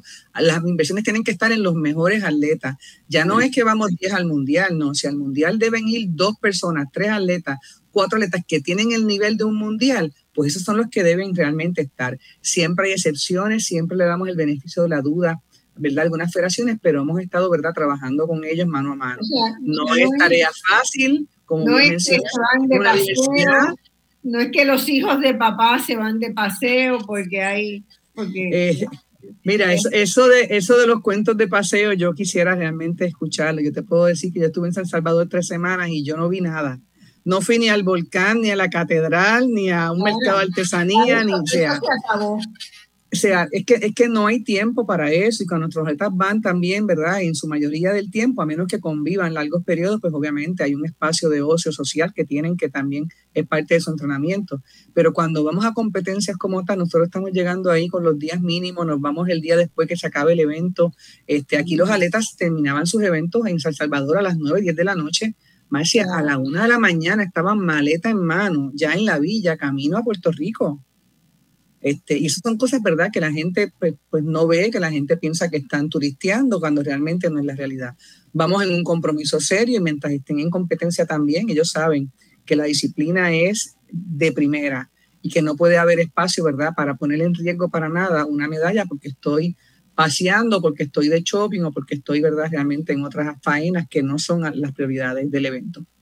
Hay, hay, una cosa que yo, ¿verdad? Me doy cuenta de que hay una diferencia grande, ya mismo tenemos que ir a la pausa, este, eh, entre en las competencias dentro de los e, entre equipos en Puerto Rico, en algunos en boli, en, en básquet, en béisbol, ¿verdad? Eh, suele haber una fidelidad de equipo una fidelidad de equipo y unas confrontaciones a veces fuertes, ¿verdad? Yo soy de Caguas y eso casi se hereda, ¿verdad? Sin embargo, cuando vamos a las competencias internacionales, todo lo que son esas rencillas locales se olvidan. Vamos al país y nos fajamos por el país. Yo me pregunto, porque eso lo he visto hasta amigos anexionistas que están, ¿verdad? Ahí con la camiseta de Puerto Rico puesta y yo les digo, y, y cuando seamos Estado, vamos a tener soberanía deportiva y tú vas a, a, gozar igual, porque no se va a colar ni un puertorriqueño, quizás algunos que otros, y entonces me dice, no, no, no, no, eso no va a pasar, eso no va a pasar. Nosotros vamos a defender el español y la soberanía deportiva. Me dicen amigos estadistas, ¿verdad? Y yo me, río porque eh, yo digo, es que se te está saliendo el refajo, porque la identidad es tan fuerte y tan fuerte que que borra toda esa, todas esas eh, peleas, todas esas discusiones que hay en Puerto Rico eh, cuando se va. Y por eso me parece que es tan importante mantener ese trabajo del Comité Olímpico Internacional y del Comité Olímpico de Puerto Rico, porque ahí es donde la gente se crece viendo otros espacios, conociendo otras realidades, ¿verdad? Tiene mucho, mucho, mucho ventajas, virtudes, aportes al desarrollo de las personas. Somos distintos, después conocemos un país, cómo se maneja, cómo compramos, comemos. Cuando, cuando es por el nombre de Puerto Rico, eh, de verdad que las diferencias políticas, religiosas, eh, de cualquier índole, ¿verdad?, quedan a un lado.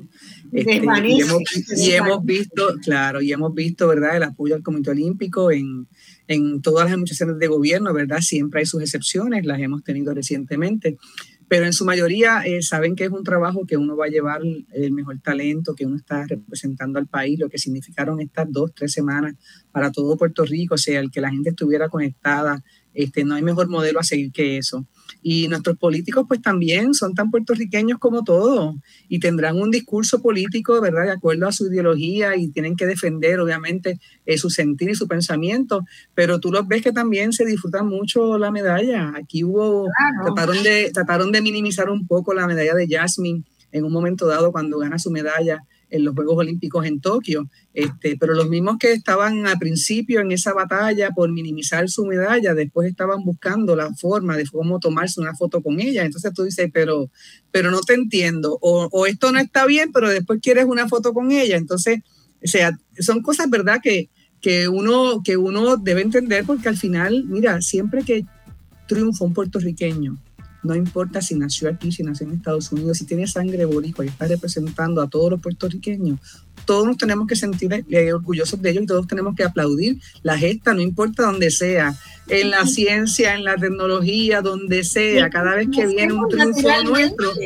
lo interesante es que lo hacemos naturalmente, que nos sale de hacerlo. Y, hablamos de ellos como si los conociéramos. Todo el mundo habla de Joseph Acabá como si los conociera. Como todo el mundo habla de la jueza Sotomayor como si la conociera, porque es que nos sentimos que son Puerto Rico y Puerto Rico somos todos. Claro, claro. Eso, eso es un fenómeno sumamente interesante del país, porque en unas condiciones, ¿verdad?, donde internamente nos devoramos. Y, sobre todo cuando, cuando el país adjudica el triunfo de alguien, ¿quién va en contra de eso? El discurso baja, baja revoluciones. Sí, sí, sí, exactamente, exactamente. Eso es muy, muy, muy claro. Eh, yo, uno de los problemas grandes que yo veo de Puerto Rico para avanzar en el deporte internacional es la, el estado de nuestra infraestructura en general, ¿verdad? No solamente del agua, de la luz, sino de, lo, de la falta de mantenimiento de muchas de las obras que se han hecho creo que tenemos ya que ir a un, a un este a una pausa, pero cuando volvamos vamos a pensar un poquito en el tema de la infraestructura y qué expectativas tienen ustedes ahora cuando hay la musiquita de tantos miles de millones de dólares para la renovación de infraestructura, si algo se podrá, si está en, en, en agenda, renovar también la infraestructura deportiva del país.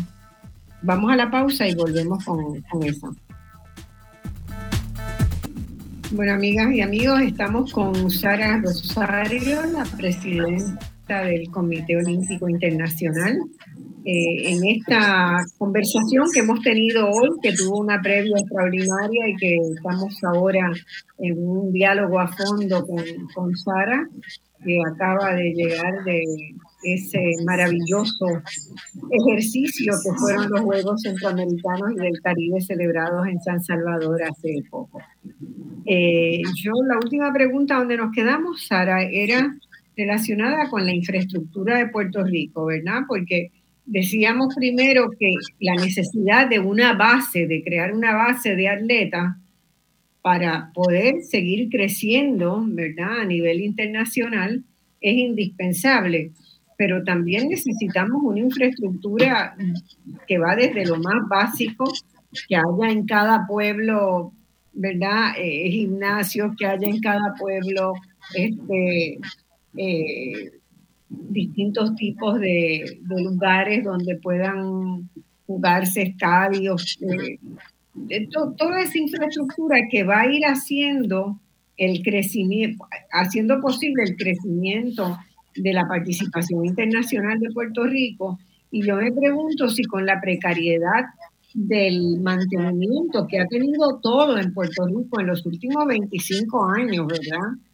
Que parece que nunca se asignó presupuesto para, para atender las cosas que estaban dañadas, pues, ¿cómo estamos hoy? Ustedes deben tener un inventario, ¿verdad? De lo de, la infraestructura deportiva. ¿Cómo estamos? Bueno, hay de todo un poco. Hay instalaciones que realmente pues, los municipios y, el Estado las mantiene en, óptimas condiciones. Hay instalaciones que todavía, desde el paso del huracán María, hace seis años todavía están en espera de, que sean ¿verdad? finalmente restauradas. Yo sé que hay un plan y ya hay unas subastas y han comenzado ¿verdad? ya a restaurar algunas de ellos. Hay instalaciones realmente que ya por el paso del tiempo este, se nos han quedado eh, ¿verdad? un poco obsoletas, le seguimos eh, manteniendo y seguimos aspirando a tener eventos de alto nivel, ¿verdad? Pero es imposible eh, seguir uno manejando eventos de alto nivel con instalaciones donde hay en otros países que nos superan por mucho.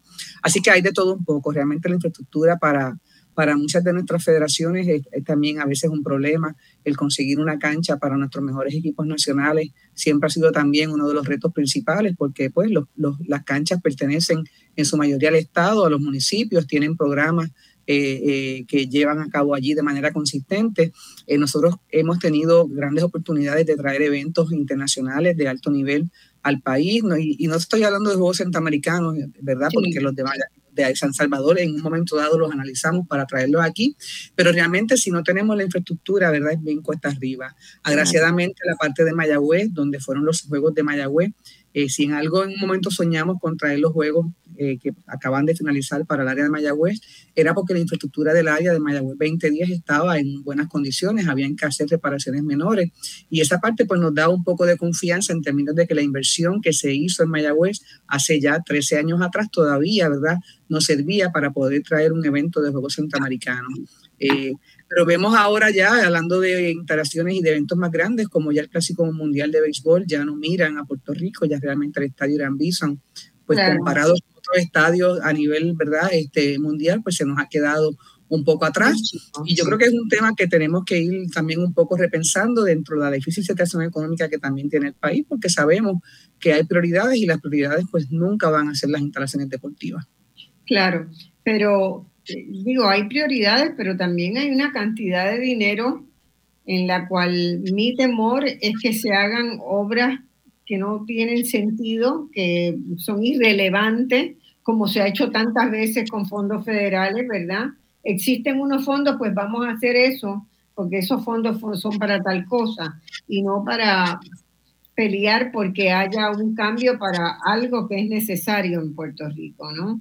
Y, yo creo que ahí ustedes van a tener que estar con cuatro ojos también pendientes en esta, en esta etapa que se abre, ¿verdad?, de, cómo se van a manejar los fondos de reconstrucción, porque ciertamente es un elemento muy importante tener una infraestructura básica buena, pues este, te, daría, te daría eso que se necesita para crear una, una base de, de atleta. La, la, otra forma en que algunos países lo están mirando es promover la creación de universidades dedicadas al deporte, que entonces van a, ¿verdad? Van a tener los enlaces con las escuelas eh, elementales y superiores para que eh, lleguen a esas universidades y a formar ¿verdad? Tener la formación que tiene Luis Rivera Toledo, que tiene Carlos Santiago, que son de donde las hicieron, las tuvieron que ir a hacer en Estados Unidos, ¿verdad? Entonces, habría también la posibilidad de ver cómo se trabaja con las universidades, bien sea para reforzar la, los temas, la formación en gestión y en educación física de para atletas de alto rendimiento y de manejo de toda la infraestructura de deporte o de, plantearnos la creación de una universidad este, de, deporte. Y en esa misma línea tengo que decirte que han habido esfuerzos de universidades, ¿verdad?, y comprometidas con la parte deportiva, de crear realmente, de llevar a un nivel de profesión la parte de entrenamiento, la parte de ser entrenador, este, pero los, los proyectos, ¿verdad?, no han llegado, no han, no han pasado ni la primera base en términos de la legislatura. Yo creo que nosotros tenemos la capacidad para ya ir especializándonos en algunos deportes a nivel académico. Hay universidades que han mostrado el interés de eso, o sea, ya no basta con tener miles de, de maestros de educación física, ya realmente el deporte es mucho más especializado en términos eh, de, niveles y en términos también de la diversidad de deportes que se manejan en el país. Así que yo creo que en otros países, ¿verdad? En Colombia, por darte un ejemplo, en la ciudad de, Cali existe una universidad que se dedica exclusivamente a crear este, todos los, las profesiones alrededor del deporte y han producido, ¿verdad? Y Colombia, tú lo miras ahora de lo que son hoy día, lo que eran en 20 años atrás, eh, realmente han producido una cantidad de especialistas eh, dedicados al deporte, siempre la educación cubana también ha dado cátedra, ¿verdad?, del nivel de entrenadores que han tenido especializados en, deportes en particular. Y todavía aquí en Puerto Rico sí carecemos mucho de, ese, de, ese, pues de esa posibilidad de tener entrenadores de ese nivel ya más especializado. Y probablemente la educación física debe estar limitada al, al nivel elemental. Después del sexto grado, ya los alumnos saben si realmente les interesa el deporte y deben tener la posibilidad ir empezando su formación más especializada. Ya saben si le interesa la natación, ya saben si le interesa, ¿verdad? el nivel elemental es como para presentarle, para estimularlo, para... Pero para, presentarle todas las alternativas, ya a nivel de escuela intermedia, ¿verdad? Se va buscando ya esa especialización eh, de, deporte y que tiene que ser conforme y debe ser, debería ser conforme a tu altura, a tu nivel, ¿verdad? Hay unas pruebas antropológicas que te van desarrollando en, en, en, qué deporte realmente. Aquí no todo el mundo va a ser bueno en baloncesto. Y hemos tenido en baloncesto, no, porque es que a mí me gusta y eso es lo que yo quiero, pero realmente ahí no A, mí me gustaba mucho el baloncesto, pero en mis primeras. Pero, pero las posibilidades que realmente tenga es correcto, es correcto. Un codazo de, de, uno que era así de grande y chau. Hasta ahí, hasta ahí llegó. Hasta ahí llegó. Este, pero sí, eso es algo que, que la sociedad debe considerar, debe, debe, porque tenemos una posibilidad real de ser, eh, yo no digo que estaremos entre los primeros dos o tres, pero Puerto Rico tiene unas posibilidades bien grandes de, de eh, ser excelente en los deportes mundiales. La tiene, la tiene. Hay vocación, hay impulso de la sociedad, a la sociedad le importa. Eh, es un, tiene muchos beneficios. Para mí, uno de los más importantes es el beneficio de reducir las brechas sociales, que de hecho lo hace, eh, que, de aumentar la convivencia, la coexistencia, ¿verdad? La integración o la cohesión social en el país. Tiene un poder extraordinario el deporte. Y además, económicamente, eh, ser sede, ¿verdad? Tener la posibilidad de ser sede de algunos, eh, de, algunos eventos, eh, eso trae, yo recuerdo haber ido a Barcelona antes de las Olimpiadas en Barcelona, ¿verdad? Cuando estaban trabajando y yo dije, pero toda esta infraestructura que están haciendo para la, porque no había nada antes, no había nada. En Barcelona se hizo todo, se rehizo, se reconceptualizó la ciudad. La Barceloneta se convirtió en un barrio de Barcelona cuando era una aldea de pescadores ahí como más chiquita que Cataño. Este, y después hablé con amigos urbanistas y me dijeron, no, este es el gran proyecto, no solamente para los juegos, no se trata de visualizarlo para los juegos, estamos viéndolo a 50 años plazo. Y, hoy día, es una de las ciudades más visitadas, yo creo que debe ser la segunda ciudad más visitada en España, ¿verdad? Después de Madrid, porque obviamente es la capital, pero... Desplazó a muchísimas, a muchísimas ciudades. ¿Por qué? Porque lo pensaron, lo planificaron, no vieron el que el gasto hay que hacerlo ahora y hay que ver si, si, si las cuentas cuadran con el evento. No, no es con el evento, es con lo que el evento va a dejar a 10, 20, 30 años plazo, porque va a, tiene impactos muy grandes sobre el turismo, tiene impactos muy grandes en general en términos económicos, hoteles, restaurantes, tiendas, se da a conocer el país internacionalmente. Eh, entonces, no, es, no se puede pensar en que el gasto es para hacer un evento, ¿verdad? Hay que pensarlo en el largo plazo y se va a recuperar esa inversión en el, en el mediano o largo plazo. Pero además, el ¿qué, va ¿qué, es lo que va a tener ahora el, el país de San Salvador, del El Salvador? con la cantidad de instalaciones de primer nivel que le quedan, ya el mundo comenzó a visitarlo, ya están en el mapa. Vamos a ver un crecimiento deportivo de ese país, vamos a ver un crecimiento de eventos que se van a estar llevando en un país que usualmente nadie visitaba, con excepción del surfing, el tiro, ¿verdad? Y dos o tres deportes más. Allí quedaron una, una un nivel, un nivel extraordinario. Eh, San Salvador hizo esa inversión sin tener lo que tiene Puerto Rico.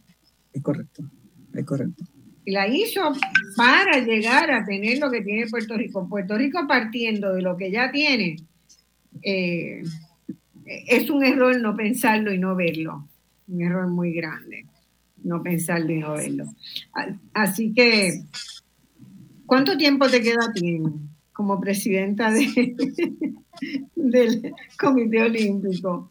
Porque yo creo que es cuánto, hasta después de París de París yo terminaría mi tercer eh, ciclo olímpico, serían 12 años de presidencia. Eso es lo que está planteado ahora mismo en la constitución del Comité Olímpico de Puerto Rico. Llevan 12 años, ya tú llevas 12 años. Llevo 11 años, ya empecé en noviembre del 2012. Ya han pasado, ya estoy, ya estoy en mi tercer ciclo olímpico. los resultados están a la vista. Hago una pregunta incómoda. ¿Se puede enmendar este reglamento para que siga otro término? Hay un proyecto de enmienda de, los delegados. Los delegados realmente pues han, han, manifestado, ¿verdad? Me han manifestado y tienen una preocupación en términos de la continuidad de los trabajos. Este, hay un proyecto de enmienda que, que, que, está pendiente, ¿verdad?, de aprobarse en los próximos meses. Este, vamos a ver qué pasa. Número uno, la enmienda se tendría que dar y número dos, también yo tendría que aceptar correr un cuatrenio más, Marcia, porque esto también es... Sí, también es desgastante es desgastante, este, eh, las que digo, pues a mí, me apasiona mucho mi trabajo, pero hay días que uno dice, ¿sabes qué? Yo creo que ya es momento, ¿verdad?, de, enganchar los tenis y poderme dedicar a, a otra cosa.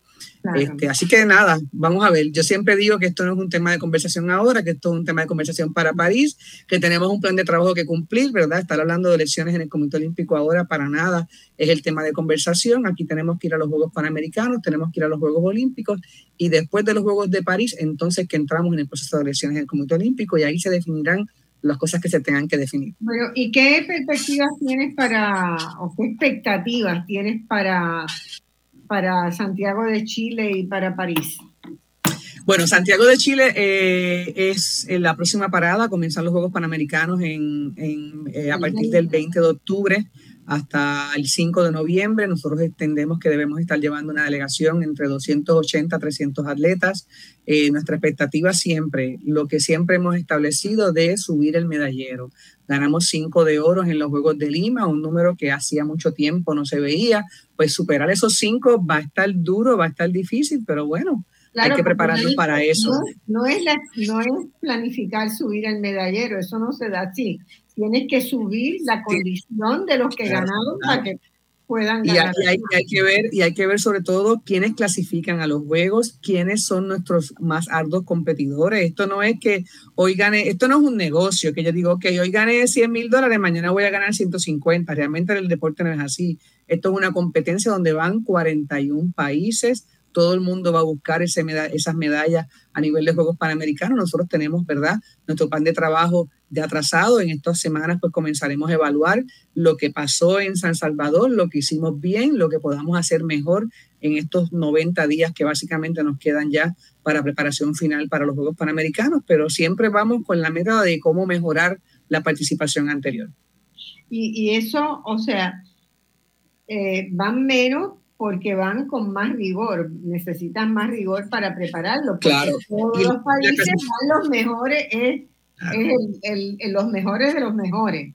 La clasificación es, la clasificación es con muchos más países, entran otras potencias también en la región, ¿verdad? Estados Unidos, Canadá, eh, Brasil, Argentina, ¿verdad? Siempre la diversidad y las clasificaciones también se dan por zonas. Eh, la zona ahora se amplía mucho más al tener diferentes zonas este, participando también en la búsqueda de esa clasificación. Así que, pero aún así, este, con menos atletas, pues siempre queremos mejorar la actuación anterior.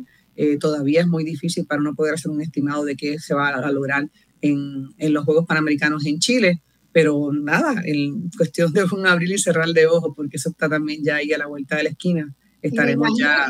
No, irán tantos deportes, ¿no? No, la cantidad de deportes disminuye, también la cantidad de clasificados por deporte. Este, nosotros, ejemplo, llevamos 15 deportes de conjunto, que se fue el 45% de nuestros atletas a San Salvador, a Santiago de Chile, ¿verdad? Ya no van tantos deportes de conjunto, irán algunos 7, algunos 8. Eso disminuye por mucho la cantidad de atletas en la delegación, ¿verdad? Pero ya sabemos que, que a Chile pues no va el béisbol, no va el fútbol femenino, no va el hockey femenino, el balonmano masculino no clasificó. Entonces, cuando vienes a ver, hay una cantidad de deportes de conjunto que ya quedan fuera de esa posibilidad de participación y eso disminuye eh, porcentualmente la delegación. ¿Y quiénes son, dónde están los mejores atletas con eh, posibilidades de medallas de oro o plata allá en, en Chile? Yo te diría que muchos de, los, de las federaciones que fueron medallistas ahora pudieran ser medallistas en, en, en Santiago, ¿verdad? El atletismo, que fue la, la, federación que más medallas ganó, con 12 medallas, 6 de ellas de oro, pues debería también tener una buena participación con atletas, ¿verdad?, de alto nivel. Yamín Camacho no va a Chile, eso ya está dicho y señalado, y donde quiera que vengo lo digo. Yamín tiene ya que prepararse para los Juegos Olímpicos en París porque ella va a ser la primera doble medallista de Puerto Rico en unos Juegos Olímpicos. Así que el entrenamiento de Yasmín le requiere estar en octubre en otro nivel de entrenamiento que no es participando en los Juegos Panamericanos. Pero lo que es el atletismo, lo que es el tenis de mesa con Adriana Verdad Díaz y todos sus demás grupos, eh, los deportes de combate siempre dan, nosotros tuvimos buenas medallas en deportes de combate, el equipo de bolos también debe lucir muy bien a nivel de Juegos Panamericanos, ahora tuvo ocho medallas, ¿verdad? No le fue tan bien en términos de los colores de metales, pero tienen el potencial para, para mejorar mucho de aquí a los Juegos Panamericanos. Siempre en deportes de conjunto, eh, ¿verdad? Siempre eh, arañamos algo, como yo digo. Así que hay una diversidad de deportes que van a estar bien encaminados rumbo a... pero sabemos que son menos deportistas y menos deportes en los que se participa, porque el nivel de rigor ha subido mucho. Es importante que la gente entienda, entienda eso. Y bueno, y, ya mismo están, ya mismo están las Olimpiadas en París, en, el verano. Ya las clasificaciones de Juegos Olímpicos también comenzaron este año. A partir de enero hay atletas que van por eventos, hay, hay atletas que van por ranking, ¿verdad? Y que quieren ir a una cantidad mayor de eventos para ir acumulando diferentes puntos. Este, así que de rumbo a París, pues la cosa también se va a poner sumamente interesante. Eh, tenemos grandes prospectos, ¿verdad? Grandes atletas que pueden llegar ahí. Hay muchos proyectos que, que, van a dar, ¿verdad? Gran alegría al, al, pueblo de Puerto Rico. Este, Jasmine debe ser nuevamente medallista en París. Aiden Owen, no lo descarto, este, como medallista también en el Décalo. Eh, Adriana Díaz siempre tiene espacio, ¿verdad? Para sorprendernos y siempre los deportes de combate nos vamos a ir de tú a tú con cualquiera del mundo. Muy bien, muy bien. Chile está listo para hacer los juegos. Pues fíjate, sí, nos sentimos bastante cómodos con Chile, todavía tienen algunas instalaciones que están trabajando arduamente en la construcción, pero es un comité organizador que lleva tiempo trabajando, que lleva el plan de trabajo ahí bastante al día de la fecha que es. El presidente de Panamsport, Neven Illich, es de Chile, así que estamos seguros que él se va a encargar de que Chile esté preparado y al día para poder recibir a los mejores atletas del continente. Así que en este momento los Juegos Panamericanos están, ¿verdad?, bien seguros de que su participación se va a llevar a cabo de manera satisfactoria para todos los mejores atletas del continente y muchos de ellos clasifican de forma directa en Chile hacia París 2024, así que eso pone la competencia mucho más interesante. Y París seguramente ya está listo también. París está listo, ahora mismo se está llevando a cabo la reunión de jefes de misión, allá está, eh, tenemos representación eh, salieron de San Salvador, llegaron aquí, estuvieron un día, cambiaron maletas y ya están en este momento en París, donde se lleva a cabo la reunión de jefes de misión eh, para los Juegos Olímpicos de París. Así que también van a ser unos Juegos con mucha expectativa. Una ciudad también interesante, ¿verdad? Que se ha ido mejorando mucho de cara a estos Juegos Olímpicos. Una de las ciudades también más visitadas, donde también se ha creado una buena expectativa de que van a ser unos buenos Juegos. Bueno, el, está llena la agenda. está bien llena la, la, agenda, eh, la agenda tuya. ¿Cómo, ¿Cómo evalúas en general estos 12 años? ¿Los repetirías si no los hubiera, eh, si nadie te hubiera dicho lo que venía? Bueno, yo, yo pienso, ¿verdad? Que, que, yo llevo, yo soy una obrera del deporte y llevo toda mi vida trabajando para el deporte y en su mayoría, ¿verdad? Casi todo el tiempo con el Comité Olímpico de Puerto Rico.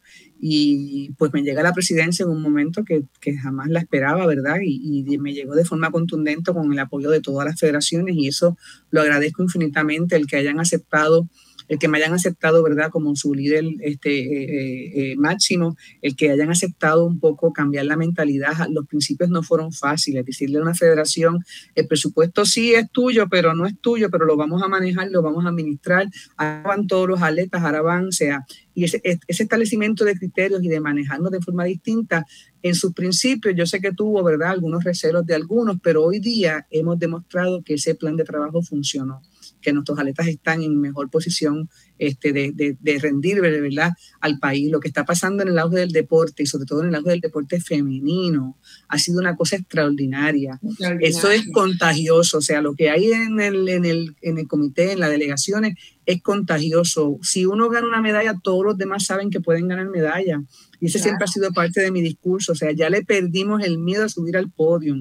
Ya Javier Curson lo hizo, Jaime Espinal lo hizo, Mónica Puy lo hizo, eh, Camacho lo hizo, o sea, ustedes también pueden hacerlo. Entonces ellos han aceptado ese reto como un reto importante y ese temor que teníamos de, y ese conformismo que a veces teníamos en que participar es lo importante, no es competir, ¿verdad? Eh, es importante participar, pero es importante competir, pero también es importante competir dando lo mejor.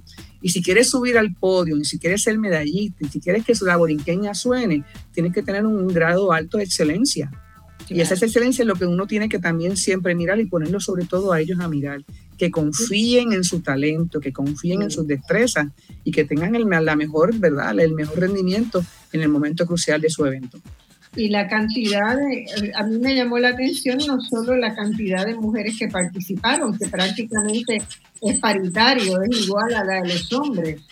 Es igual, eh, la cantidad fue, fue muy similar, la cantidad de medallas que ganaron en 15 de las 25 medallas que tuvo de oro el país en estos Juegos, hubo la participación de por lo menos una fémina.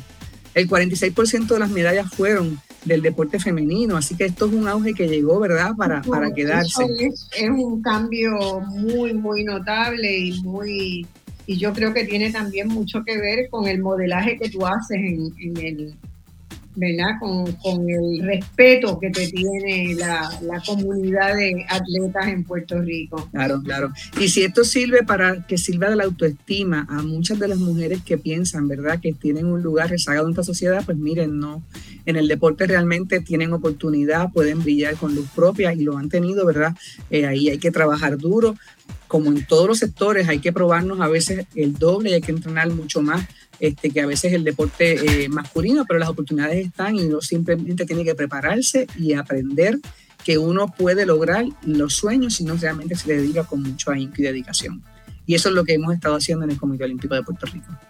Así es, así es, y realmente de verdad nos alegramos muchísimo por todo lo que has hecho, por los resultados del Salvador y vamos a esperar los de Chile. Yo voy a tratar de ir a Chile. Estás ahí muy cerquita, estás ahí muy cerquita, claro que sí. Así que, y además también te invito a que vengas a Montevideo, que vengan a descansar un poco después de, después de Chile. Ha, ha sido un placer, de verdad, y, y felicitaciones otra vez. Yo sé que sé que el país responde y que los atletas responden. Entonces, lo que nos falta es que los gobiernos entiendan la importancia del deporte, porque el apoyo de la gente, hay, hay, una, yo tengo una percepción de que el deporte ha ido mutando y cada vez más viene de abajo. Viene, viene de unas fuerzas que son comunitarias, que son este, de abajo, ¿verdad? Que el deporte elitista no es lo que ha calado tanto en Puerto Rico, sino el deporte que viene de abajo. Y eso es muy lindo y es muy importante para Puerto Rico. Eso es así. Y sepan que vamos a seguir ahí haciendo siempre nuestro, nuestro máximo y a darlo todo siempre por Puerto Rico. Un abrazo bien grande para ti y para todo el equipo que está en el Comité Olímpico. De verdad, mi respeto, mi reconocimiento y mi abrazo. Gracias, gracias siempre, Marcia. Un abrazo para ti también. Nos amigos hasta, y amigas hasta el próximo domingo en Voz Alternativa. Este ha sido un programa muy lindo.